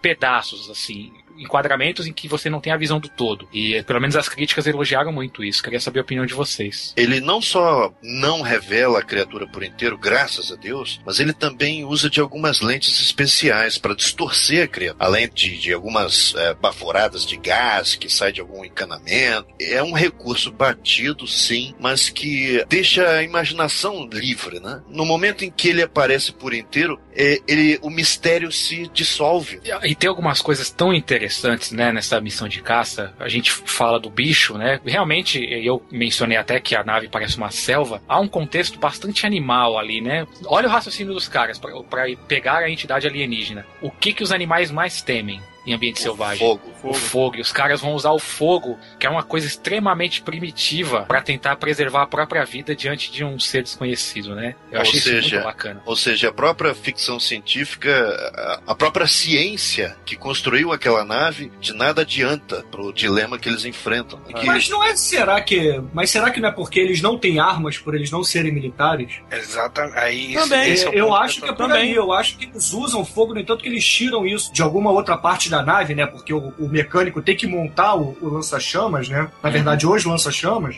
Porque eles não têm armas, né? Pelo menos eu. Olha, eu acredito que tem assim, porque aquela tripulação era tão maluca que, sinceramente, eu acho que no espaço você precisa sim ter na mão do comandante pelo menos uma arma. É, só que eu acho que eles não podiam usar a arma também para não romper o casco, coisa do tipo, não. Uma explicação básica, mas que conta. Mas o uso do fogo, pra mim, foi muito interessante. É, eu, eu gosto disso que o Michael falou, é o significado do uso do fogo. Por quê? O filtro que eles usam muitas vezes nas fotos dentro da nave, eles misturam muito verde e o azul. Você tem muito essa, essa diferenciação de filtro utilizado na fotografia. E essa questão do fogo que você usou, essas coisas de tentar montar uma equipe pra emboscar ou pra caçar a criatura, né? Eu gosto muito disso. Isso que você falou da, da, da selva, né? Remete muito até ao predador, assim, na minha cabeça, sabe? Vem muita figura do predador também. Uhum. Mas de qualquer forma, é, e aí entra nessa fórmula, acho que a- da- das mortes significativas que você tem, o Dallas, como eu falei, eu acho que é, afeta, muda o filme, porque aí troca pra Sigourney Weaver, e dali pra frente ela começa uma questão de comando e de tomar as rédeas do, do, do filme na mão, né? Sim, sim. Há diversas cenas em que a gente tem elementos significativos aí, além dessa em que aparece o fogo. Eu gostei muito, por exemplo, que também me remete à selva, na hora em que o mecânico, eu nunca lembro o nome da personagem, O Brett ou o Parker? Um dos o dois. Brett, o Brett, em que ele é designado pra procurar o gato e ele tá com um cagaço inacreditável. pra-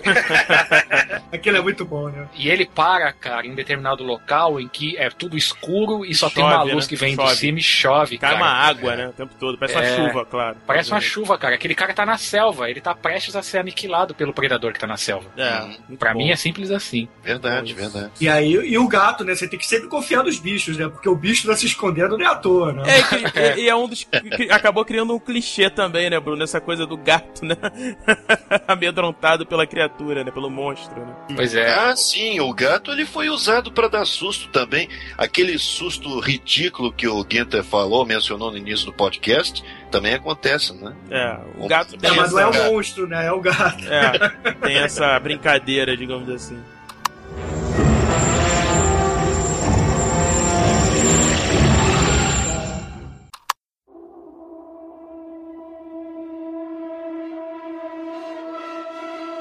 A gente já analisou a questão das mortes em sequência, mas aí a gente tem uma cena importante, ainda quando eles estão caçando ou sendo caçados. Na, nas sinopses que eu li, dizem que a tripulação está sendo caçada, mas na verdade ou não, né? Eles é que estão caçando o alien dentro da nave. É, eu também acho. Eu acho que, na verdade, o Alien, ele tá se escondendo, né? Se escondendo não, ele tá sobrevivendo, porque é o que o Alien faz, ele sobrevive. Sim. Exato, não existe um propósito. É, O Alien não tem propósito. É um mistério, até porque é engraçado, né? Isso também a gente pode falar depois na direção de arte, né? Mas ele não tem olhos. Uhum. Você não consegue lê-lo. É verdade. Ele é, um, é uma formiga gigante, vamos dizer. Mas é o que é, né? É, é verdade, Basicamente é verdade. é isso, é uma É isso. formiga gigante. Não há uma inteligência, não há um propósito. Ele é errático. É, mas parece É, que o o- propósito dele único e exclusivo é sobreviver, né? Mas uma coisa que eu acho fenomenal nesse filme é a maneira como ele nos convida a, a- a filosofar sobre o ciclo de vida desse, desse bicho. Eu acho É verdade. sensacional isso. Porque isso é ficção científica. É Hum. quando você coloca esses elementos, né? E aí vai tentar debater sobre eles. Claro que não só sobre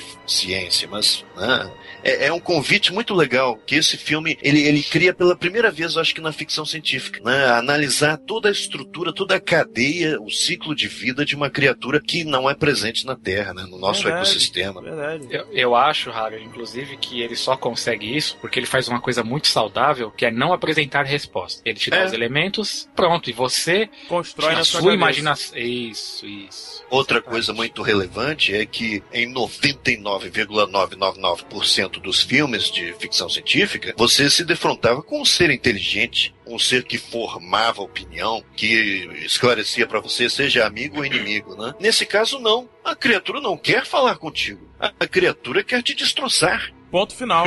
É. Ponto final. Não existe filosofia. Não existe interesse. É apenas um instinto animal. Que, na verdade, os humanos que causaram tudo, né? Porque eles que foram até o local mexeram no ovo. Se eles não tivessem mexido no ovo, nada disso teria acontecido. Sim. A grande Claro. verdade é essa, entendeu? É verdade. Os grandes invasores foram os humanos. É É, verdade. o, por exemplo, a maioria dos filmes do até, sei lá, meio dos anos 70, né, de ficção científica, são os alienígenas invadindo a Terra, né? É. Por exemplo, com chuvas de meteoros, né, com Day of the Triffids, né, que são aquelas plantas alienígenas que saem caindo na Terra e Guerra enfim, dos né? Mundos também foi assim. Guerra dos Sim. Mundos, é, invasores de corpos, enfim. A maioria dos filmes é, é o alienígena chegando na Terra e não o contrário, o humano chegando no planeta alienígena e pra, Olha, pra isso- investigar, né? Isso é Aqui- genial, cara. E aqui é em genial. Alien, os humanos não são inocentes, né? Isso é que a gente tem que dizer. Que o Harold falou, que o Bruno falou também, perfeito, cara. O roteiro, ele, na verdade, subverte a ordem dos filmes da forma como apresentava, né? Os alienígenas sempre eram uma força invasora à Terra. Dessa vez, os humanos são uma força invasora e, óbvio, o alienígena vai lutar pra sobreviver. Olha só que coisa interessante.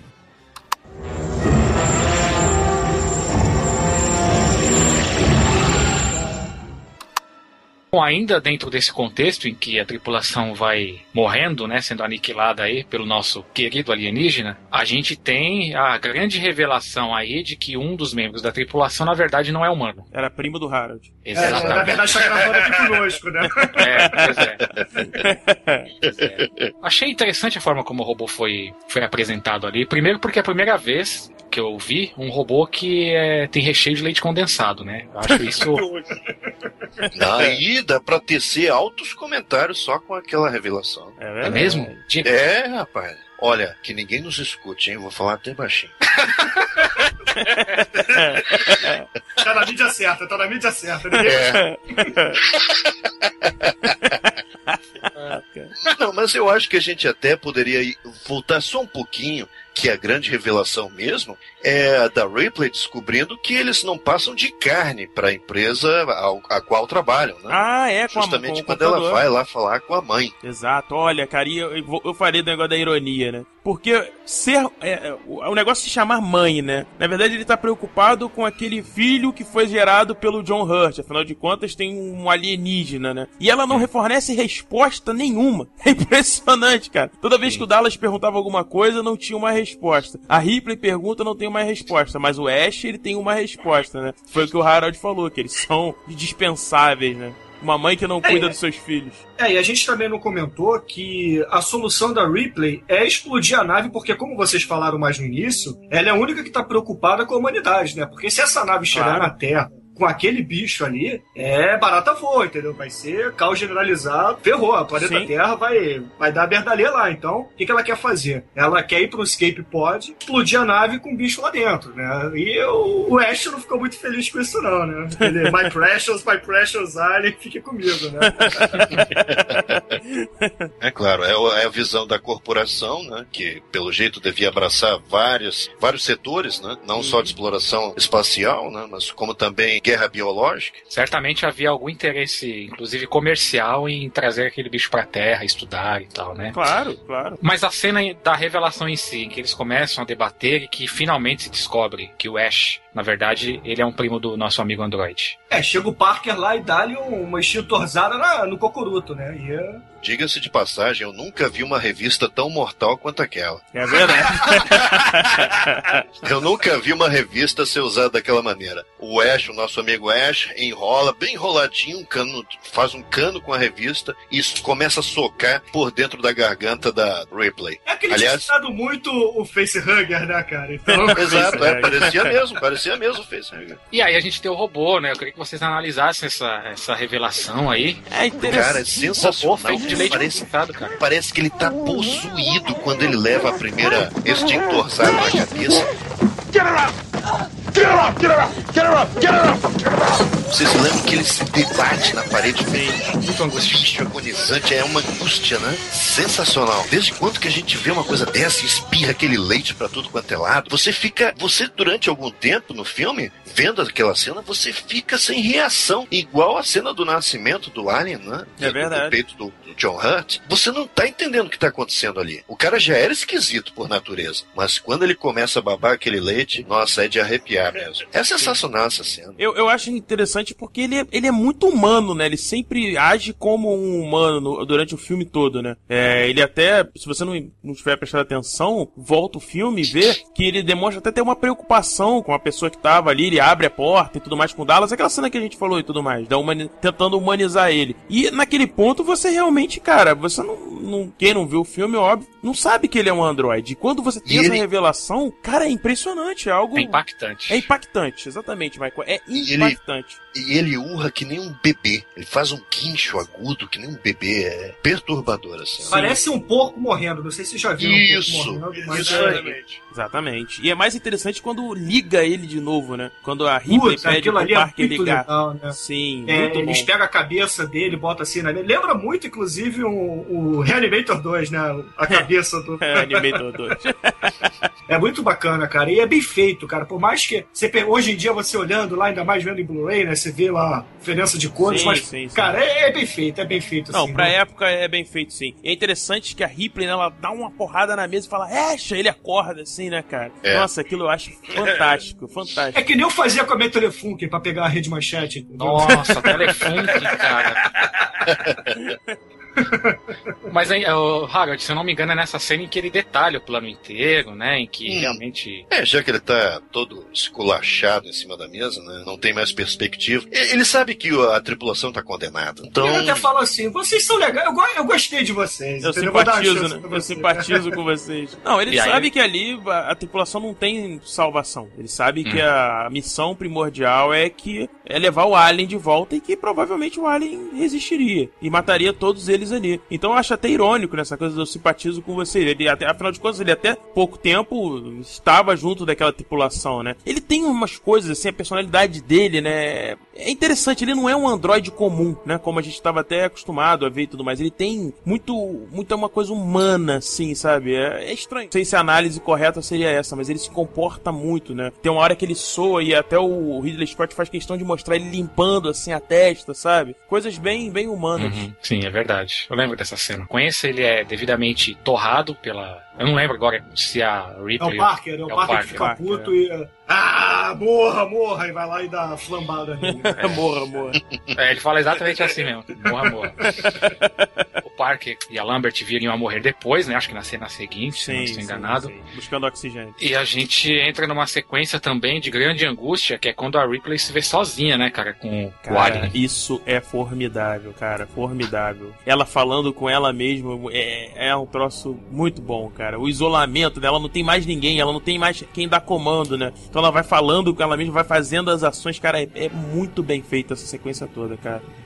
É, uma coisa interessante nesse ponto, que a gente tem uma luz, que aliás me incomodou muito quando eu tava vendo o filme, uma luz piscando sem parar, e aquela fumaça, e aquele ambiente totalmente esquisito, e ela tentando correr, e ela só vê o vulto passando, e ela volta, e cara, eu fiquei muito tenso nessa cena. Ah, sim, mas é porque a nave tava em autodestruição, né? Já, né, ela já tinha... Já tinha acionado a autodestruição da Sonado. nave, sim. Aliás, ó- ótima, ótima sequência também, porque realmente é como o Michael falou, é pra ficar aflito mesmo, Ah, com a luz piscante lá, com os gases saindo dos, dos encanamentos, Uhum. o, o- a sirene ligando, sensacional. É, com o é. gato aparecendo do nada, a gente achando que é um bicho, né?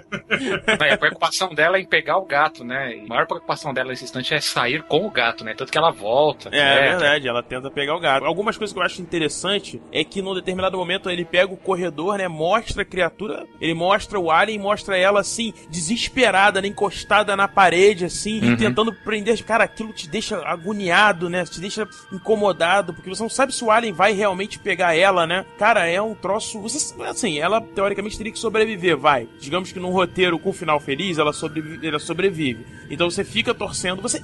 É uma coisa interessante, porque apesar da fórmula que a gente falou, você se importa com as personagens, né? Você se importa com ela, você sofre com ela também. Com aquela saída dela da nave. Ele, ele conseguiu criar personagens que não são unidimensionais e que te convencem, né? Ah, eu acho que você só se importa com a Ripley porque ela quis salvar o gatinho. Aquela que salva o gatinho. Pois é, se importa com o gato. eu acho que eu, eu discordo um pouco de você, Hum. dizendo que os personagens não são unidimensionais. Eu não acho que houve grande exploração psicológica dos personagens. Eu acho que você só começa a torcer por ela porque ela é a única que faz sentido a bordo, é a única que tem culhões pra comandar mandar problema, né? Já que o é, Dallas já tinha ido pro saco há muito tempo. Eu, eu não acho que haja grande construção de personagem, mas a atmosfera e, claro, a sucessão de eventos é, fazem com que você simpatize mais com a Ripley, evidentemente. Mas essa cena que você falou, Bruno, em que ela vê o Alien e aí ela se esconde, é sensacional. Eu me lembro a primeira vez que eu vi esse filme, a minha pressão, eu senti que minha pressão foi lá pro pé. Porque foi um senhor, um senhor susto, pelo menos na época. Agora, revendo, não, não tem esse sentimento mais. Claro. Até porque hoje em dia você está acostumado com filmes que são de susto, né? E não de terror. Né? Sim, Filmes é que verdade. muitos se basearam em Alien, né? Sim. Ah, com certeza, com certeza. Alien é, não não virou um filme cult à toa, né? A verdade é essa. Ele tem todos os claro. elementos de um filme cult. Eu acho que talvez é o único elemento que ele não tem é que ele fez sucesso, né? Pra, pra sete personagens num filme, eu acho que o, o roteiro e o próprio Scott não criaram personagens tão, como é que eu vou dizer, tão vazios, na minha opinião. Eu acho que existe pelo menos um pouco de background neles existe um pouco de motivação que você consegue entender que nesses filmes, a maioria, como vocês falaram, até construídos em- pelo Alien e tudo mais, baseados, ou, são extremamente vazios, entendeu? Eu acho que o Alien, pelo menos, ele consegue ter personagens mais ricos, se é que é, é provável, né? É, Eu acho que vamos então colocar num consenso, ter um consenso aqui. Eu acho que eles têm alma. Os personagens têm alma. Mas não quer dizer que você os compreenda por inteiro. Não, claro entende? que não. Lógico, não, isso não. Mas eles não são tão vazios quanto eu já vi outros personagens desse mesmo seg- segmento. O Bruno mesmo falou desses Red Slasher movies. A maioria deles são extremamente vazios, você não tem, você não torce. No final, se alguém sobreviver, você, você acaba torcendo até pelo vilão, vai. Pela criatura que É tá verdade. matando o restante. Então, nesse ponto, eu acho que o Alien faz um trabalho melhor. É, se- o, o que eu acho é o seguinte nesse, nesse ponto. O Ridley Scott realmente ele trabalhou os personagens, principalmente com os diálogos. Comemos, não são diálogos também, oh meu Deus, mas são Claro. diálogos que cumprem bem o papel de dar a alma que o, que o Harold falou. Vejam vocês, né? A morte de cada uma daquelas pessoas, ao mesmo tempo em que é uma coisa macabra, tem um sentido positivo no filme, né? Porque a cada morte de um tripulante, a Ripley se torna mais forte. Parece que cada morte ajuda a jogar a personagem dela pra cima. É verdade. Interessante, né? Você vê que a morte, que é uma coisa tão negativa, fúnebre, obviamente, ela tem essa função, né? De construir, de ajudar a, a personagem a se erguer. Porque ela se vê na obrigação, cada pessoa que desaparece, na obrigação de assumir uma liderança maior. E que maravilha, né? E que maravilha colocar num filme desses uma mulher como protagonista. Sim. Verdade, verdade, verdade. É, por muito Tudo bem tempo... que já tinha passado a liberdade, a, a, a revolução sexual, aquela coisa toda, né? Mas você não tinha uma protagonista mulher forte assim, né? No, Não, no filme. não. Você vai ver isso depois, né? Você até tem alguns filmes europeus, mas o filme americano não tinha, não. Assim, não que eu lembre agora também, né? Mas. Sim. Barbarella? A Barbarella, pô.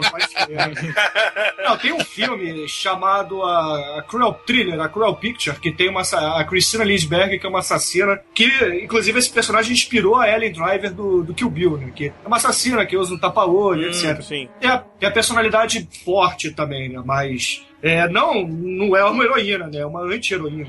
Primeira versão do roteiro previa um homem como Isso, Ripley. né? previu um homem, Isso, exatamente. isso, isso. Mas foi muito saudável ter sido uma mulher e ainda mais uma atriz que não era uma atriz consagrada, né? Diga-se de Não, passagem. ainda não, longe Não, disso. não, longe ela disso. ainda tava começando, né? Sim, diz que foi uma escolha do Scott pegar uma atriz nessas condições. É, dizem que ele, até por conta do orçamento, ele não queria que fosse nenhuma grande estrela, né, no, no, no cast do filme, né? Ele queria que a personagem, que realmente o Alien tivesse um grande destaque, que toda a construção que ele tava projetando tivesse um grande destaque, mas a Ripley tem jeito, né, cara? Ela, ela foi o que o Harold falou, ela acaba ganhando essa condição. Já que ela finalmente consegue chegar ao, ao módulo, não é isso? O módulo de, Sim. da, da nave, em que ela conseguiria desacoplar da nave principal e continuar a viagem. E aí, o que ela descobre lá, Bruno? É, Ela descobre que o Alien também tá na nave, né? Que foi junto com ela, exatamente. É, mas eu acho que é importante a gente dizer que um pouco antes disso, ela tentou interromper o processo de, de autodestruição da nave, né? Só que ela não consegue porque a mãe dá uma sacaneada nela, né? Sim. A mãe fala: Não, não, não, velho, bora, vambora, porque o alienígena eu já vi que ele tá dentro da nave, então você vai levar ele pra terra pra mim. É, Ah, verdade. ela fala isso, né? Não, mas fala isso, né? Mas isso aí eu tô. Não é exatamente isso, né? É a tradução Mas do é- Bruno, é a tradução do é- Gunter. eu não entendi por que, que ela tentou. Essa parte eu realmente não entendi. Por que ela tentou cancelar o. Ah, Porque porque o Alien estava no caminho. Hum, é, é pra ela escapar. justamente exatamente. no caminho pra acessar o pod. Exatamente. É, ela falou assim, pô, o gato tá lá, o alien tá lá, eu vou cancelar isso aqui até me certificar que o alien saiu de lá, entendeu? Mas não conseguiu, ela foi pra nave torcendo que o alien não estivesse ali, né? Exatamente. Só que ele estava lá, né? Tirando um ronco, né? Puxando uma sonequinha ali, né? Que afinal de contas ele já tinha promovido muito gore durante essa viagem, né? Vou dar uma descansar. Já matei uns cinco, vou descansar um pouquinho, né? É, E outro detalhe, ele tá muito bem camuflado ali, né? Eu realmente. Quando, quando acontece toda aquela cena final, você vê que ela tá à vontade e tal. Eu já comecei a estrear porque eu achei a cena muito longa. Eu falei, não é o final do filme, né? Eu falei, É, alguma é coisa muito ainda longo. vai acontecer. Take é muito Alguma longo, coisa sim. vai acontecer. É, ela começa a tirar a roupa dela, né? Se preparar pra entrar naquela, Cápsula. naquela caminha lá de animação suspensa, né? Sei lá, se congelam, se só deixam dormindo lá entubado, enfim. Começa a tirar a roupa, prepara o gato, não sei o que, e tá! Ela vê o, a mãozinha do alien caindo, né? O alien roncando ali. e ela vai devagarzinho pra... Mas é, pô, o alien, você até pensa assim, pô, será que o alien tá acordado? Não, ele só tá dormindo, a mão caiu, né? Aí ela vai para um lado assim da nave, né? E calmamente, primeiro paga cofrinho, obviamente, né? Todo mundo vê a bundinha da Sigourney Weaver ali, mas ela vai, veste aquela roupa de astronauta e vai pro combate final com o alienígena, né? Ela, o que que ela faz? Ela senta e aí aciona lá um sistema qualquer que expulsa o alien da toca que ele tinha criado dentro da nave. Ela fica de costas pro alien. Essa cena é muito boa, né? Ela não quer ver, ela, ela tá se borrando nas calças. Ela fica de costas pro alien, começa a preparar a câmera para ser aberta, né? É, Foi o meio mais inteligente que ela poderia ter feito pra poder se livrar dele, na minha opinião. É, ela bota o cinto, né, pra ela não, não ser cuspida, né, da, da nave, diferente do Alien, né, ela, ela pensou muito rápido, isso foi muito legal, né, a Ripley realmente pensa muito rápido, ela senta, prepara a armadilha, acorda o Alien, o Alien vai atacá-la, pá, aperta o botão, ele é cuspido,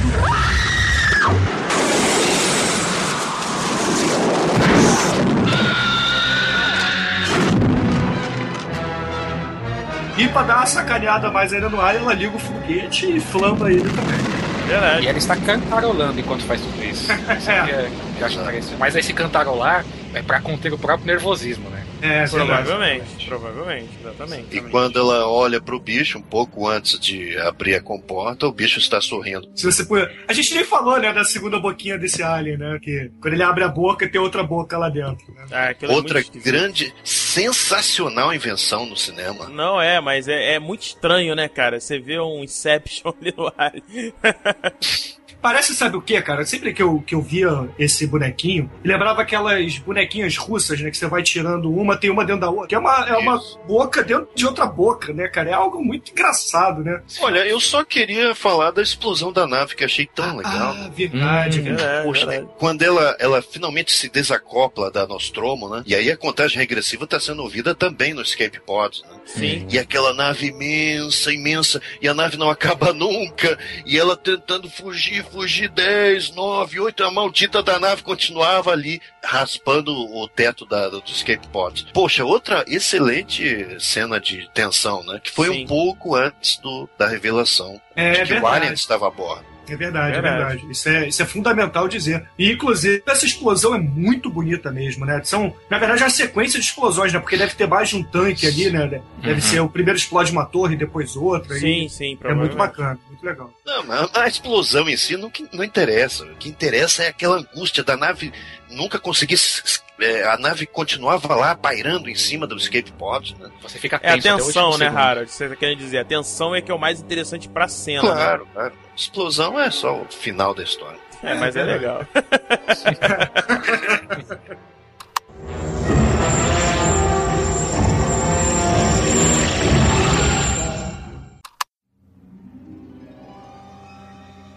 Bom, vamos falar um pouco então das questões de imagem desse filme. O que, que mais chamou a atenção de vocês em termos visuais em Alien?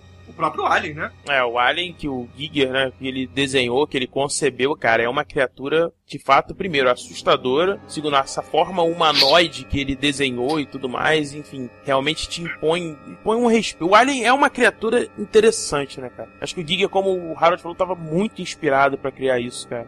É, já vinha do trabalho dele já existia no trabalho dele todos esses elementos né, sexuais e tal, essa, essa distorção do, do, da carne, né? Isso já existia na obra dele. E ele conseguiu colocar isso em Alien. Parabéns, parabéns pro Ridley Scott por ter permitido essa viagem. Sim. Essa viagem é, de design. Ridley Scott, olha, ele pode ter o defeito que você quiser, mas uma coisa realmente tem que a gente tem que aceitar o cara tem um tino para design excelente. Sim, isso, isso é fato. O design da nave, a parte interior, o design do Alien, cara, é tudo muito bem feito, cara. Tudo muito bem pensado. Os elementos, detalhes que ele que tem em cena, sabe? Que, que ajudam na composição, na criação do cenário. Porra, o Ridley Scott nisso ele é impecável, cara. Olha, a única vez no filme em que ele falhou foi ali na câmara da mãe que é horrível aquele cenário. É. São, são luzinhas piscantes na parede. Em toda a parede, até no teto tem luz piscante. É horrível aquele cenário. Uhum. Aí você olha para o monitor, que é o monitor mais importante de toda a nave. É um monitor menor do que o que uma televisão de 14 polegadas. É horrível. Foi o único cenário em que ele realmente pecou, que você sente ali que o cara estava perdidinho, não conseguiu resolver o cenário de uma forma bonita. Ah, o resto da nave não. O primeiro pavimento, que é o pavimento mais nobre da nave, ele é super iluminado e remete até um pouco a 2001. Agora, os pavimentos inferiores, a, a enfermaria é fenomenal. Sim. Fenomenal o trabalho de design ali. Só que agora, nos, nos pavimentos inferiores, onde, onde o Parker e o Brett trabalham, aí eles são mais escuros, né? Porque a parte mais plebeia da nave, vamos dizer assim. Sim. Exatamente. Tem é, não é só corredores... isso, né? A parte que não tem muita circulação, né? É, é a casa das é, máquinas já, né? Tem aqueles corredores longos, mesmo. né? Também, corredores são bem longos, né? O Ridley Scott... Estreitos. Isso, são estreitos. A própria parte da ventilação, né? Com aquelas, aqueles tubos que abrem e fecham, né? Cara, é, é o design é fantástico da nave, é impressionante, muito bem feito.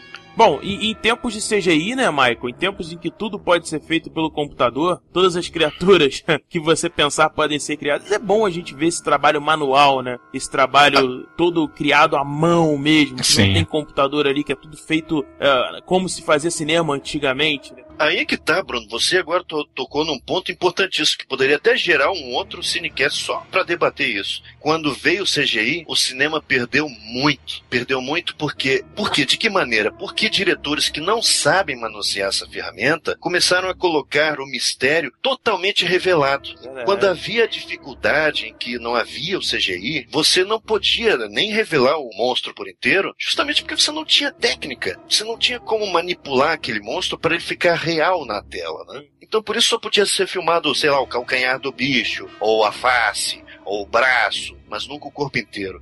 Isso ajudou artisticamente o filme, não Sim. revelar Sim, né, a ameaça. É, é, muito fácil quem está ouvindo aqui entender o que a gente está dizendo. É só pegar um filme, por exemplo, como Alien e pegar um filme como Matrix. Matrix é aquela, aquele, aquela punheta visual, aquele orgasmo visual, aquela coisa toda bonita, maravilhosa, cheia de, de coisas que você nunca ia conseguir fazer na época que o Alien foi feito. Ou que o Enigma do Outro Mundo foi feito, né? Que eu acho que também é, é outro filme que é um exemplo também dessa construção de suspense e, e, efeitos visuais. É, efeitos visuais mesmo, né? Efeitos especiais, e não efeitos de computador. Como foi o próprio prequel do, do, do Alien e do próprio Enigma do Outro Mundo recentes, né? Então, o filme perde, perde um pouco do, da sua alma, né? O CGI acabou com a alma do cinema, a verdade é essa. Quanto aos aspectos sonoros aí, não só a trilha, né, mas também o som, da, som ambiente, o som da nave, questão sonora em geral. Isso chamou a atenção de vocês? Muito. ah, Me chamou certeza. bastante atenção, cara. Acho que a edição, é, edição principalmente, vamos começar pela trilha, né? O Jerry Goldsmith, né? É, a pronúncia é essa mesmo? É, acho que sim, né? É, Goldsmith. Goldsmith, né? Então, ele cria, cara, ele cria realmente uma coisa meio que assombrosa, né, cara? Tem umas, cria uma tensão, né? As notas que ele utiliza, você sente a tensão. A gente tava até conversando ah, no, durante o cast que tem essa variação, né? Uma hora você tem a música, cria tensão, ela reforça, outra hora ele deixa sem nada, só com o, o barulho ambiente, o som ambiente, né? Tem uma uhum. hora que tá sendo falada na tentativa de comunicação no espaço lá, que aparece a nave, e aí você tem um cara, é um troço assim, é, te deixa tenso, né? Então eu acho que a trilha sonora do filme ela ajuda muito o filme. Ela reforça na hora que tem que reforçar, ela cria dinâmica na hora que tem que, que criar, e principalmente na hora que não tem que ter a trilha, ele também soube tirar, a edição de som soube pensar, olha, esse momento, nesse momento, vamos deixar só o som ambiente, ou vamos deixar sem som. Cara, eu acho isso fundamental pro filme dar certo. Não, e a, a trilha do Jerry Goldsmith né, é uma coisa bem. Eu disse no início, né? Bem peculiar, porque são sons é, que incomodam, mas que ao mesmo tempo combinam muito bem com o filme, né? Sim. É como se fosse barulhos de metal, de. É, tem que escutar. Você, por exemplo, você não, não vai pegar a trilha do ar. Não, não existe um tema pro filme, né? Não tem aquela coisa orquestrada, um John Williams, né? Não é nada disso. exato. É, é- é uma coisa bem- que casa com o filme, entendeu? Cada cena é aquele som esquisito e bizarro e que incomoda, que arranha o ouvido, encaixa perfeitamente com a cena, entendeu? Então é, eu acho que é por isso que, que mereceu todos os prêmios que essa, que todo o trabalho de som desse filme ganhou, entendeu? Eu O- acho que, que foi bem, bem merecido. O Jerry Goldsmith, ele é- era conhecido, né, porque já nos deixou. É, infelizmente. Pois é, infelizmente, mas ele era conhecido justamente por fazer bastante experimentação sonora. O cara é assim uma mistura de, de, de, é, de Stravinsky com uma coisa mais americana, mas é, volta e meia ele usava aparelhos e instrumentos. Aliás, nem, eu nem posso dizer que eram instrumentos, eram coisas que ele pegava que produziam um som muito maneiro e usava nos filmes. Sim. Eram umas Tem- coisas culturais também, né, Harold? Tinha muita coisa. Foi o que você falou, muita experimentação, né? Muita, muito, muito som diferente, né? Sim, sim.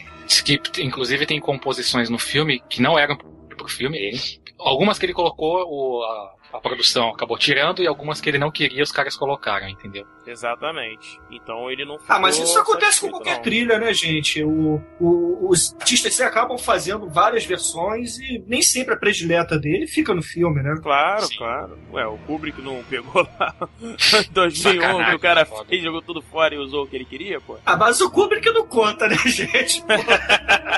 Mostra ainda mais como o cinema, como arte coletiva, como é uma coisa difícil de você Ah, sim. Assim, acho que há uma distância enorme entre a intenção e a realização, né, cara, o resultado final. Porque tanta coisa acontece no meio do caminho sim. e ainda assim saem bons filmes, né?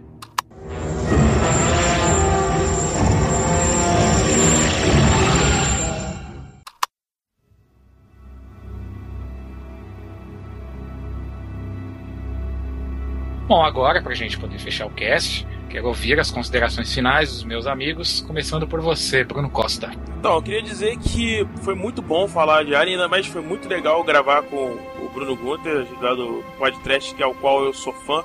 Ouço sempre que, que lança uma versão nova, eu já tenho aqui no meu feed baixo. O, o Alien tinha tudo pra ser um filme B. Tudo, tudo, tudo, tudo. Mas se tornou um filme cult, se tornou um filme A, que eu acho que principalmente tem um cara, como o Harold falou, corajoso, um cara que queria, que topou fazer esse projeto, que foi o Ridley Scott, cara. Eu acho que ele soube eh, conduzir visualmente, ele soube determinar coisas pro filme, o que mostrar e o que não mostrar, principalmente.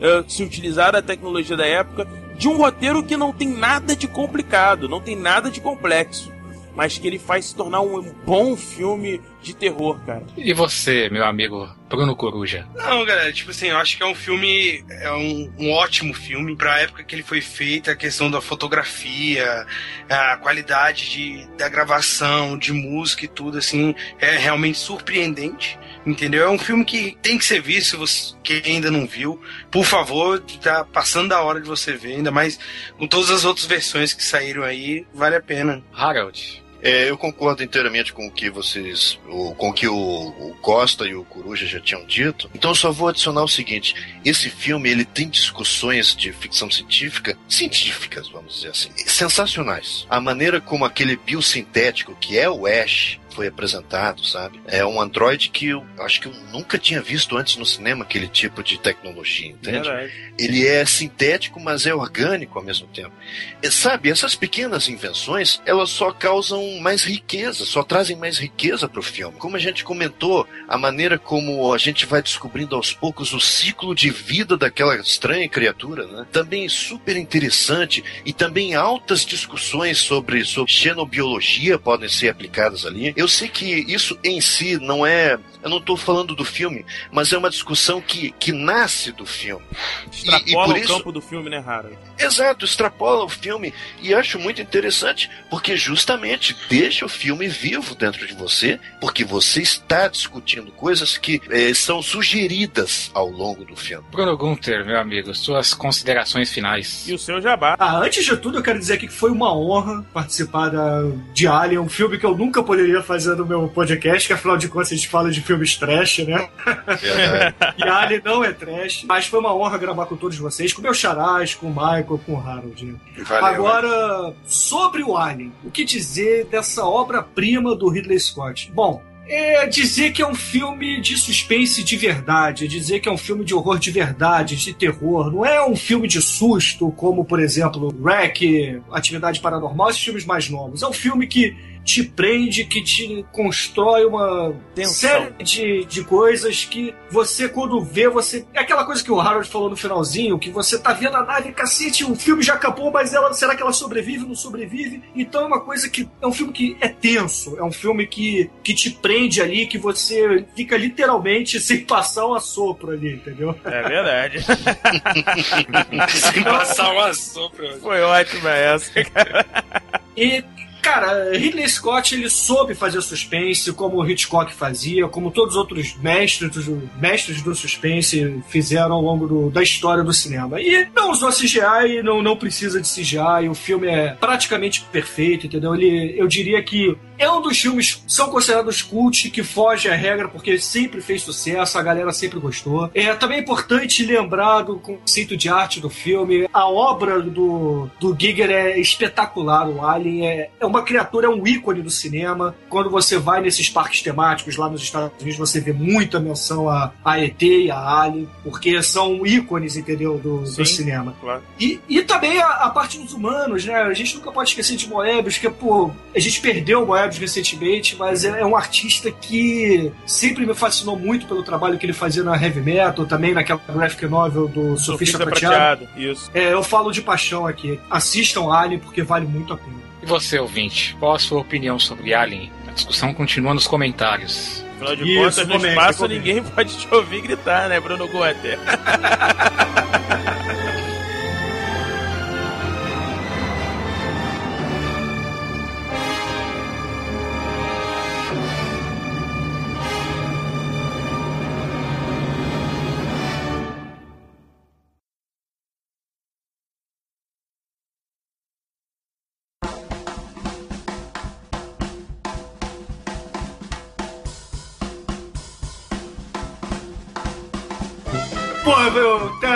tem, tem a piadinha que ninguém fez, cara. Achei que alguém ia fazer, cara. Que é Dallas e não era problem, né, cara? Nossa, cara. Meu Deus. Olha aí uma aí, ó. Ó, por exemplo, essa é uma delas. É só chamar que vem, meu amigo. Aqui. É, rapaz. Olha, o- essa parte deve ter cortado, cara. Deve ter outras cenas extras aí que a gente não viu.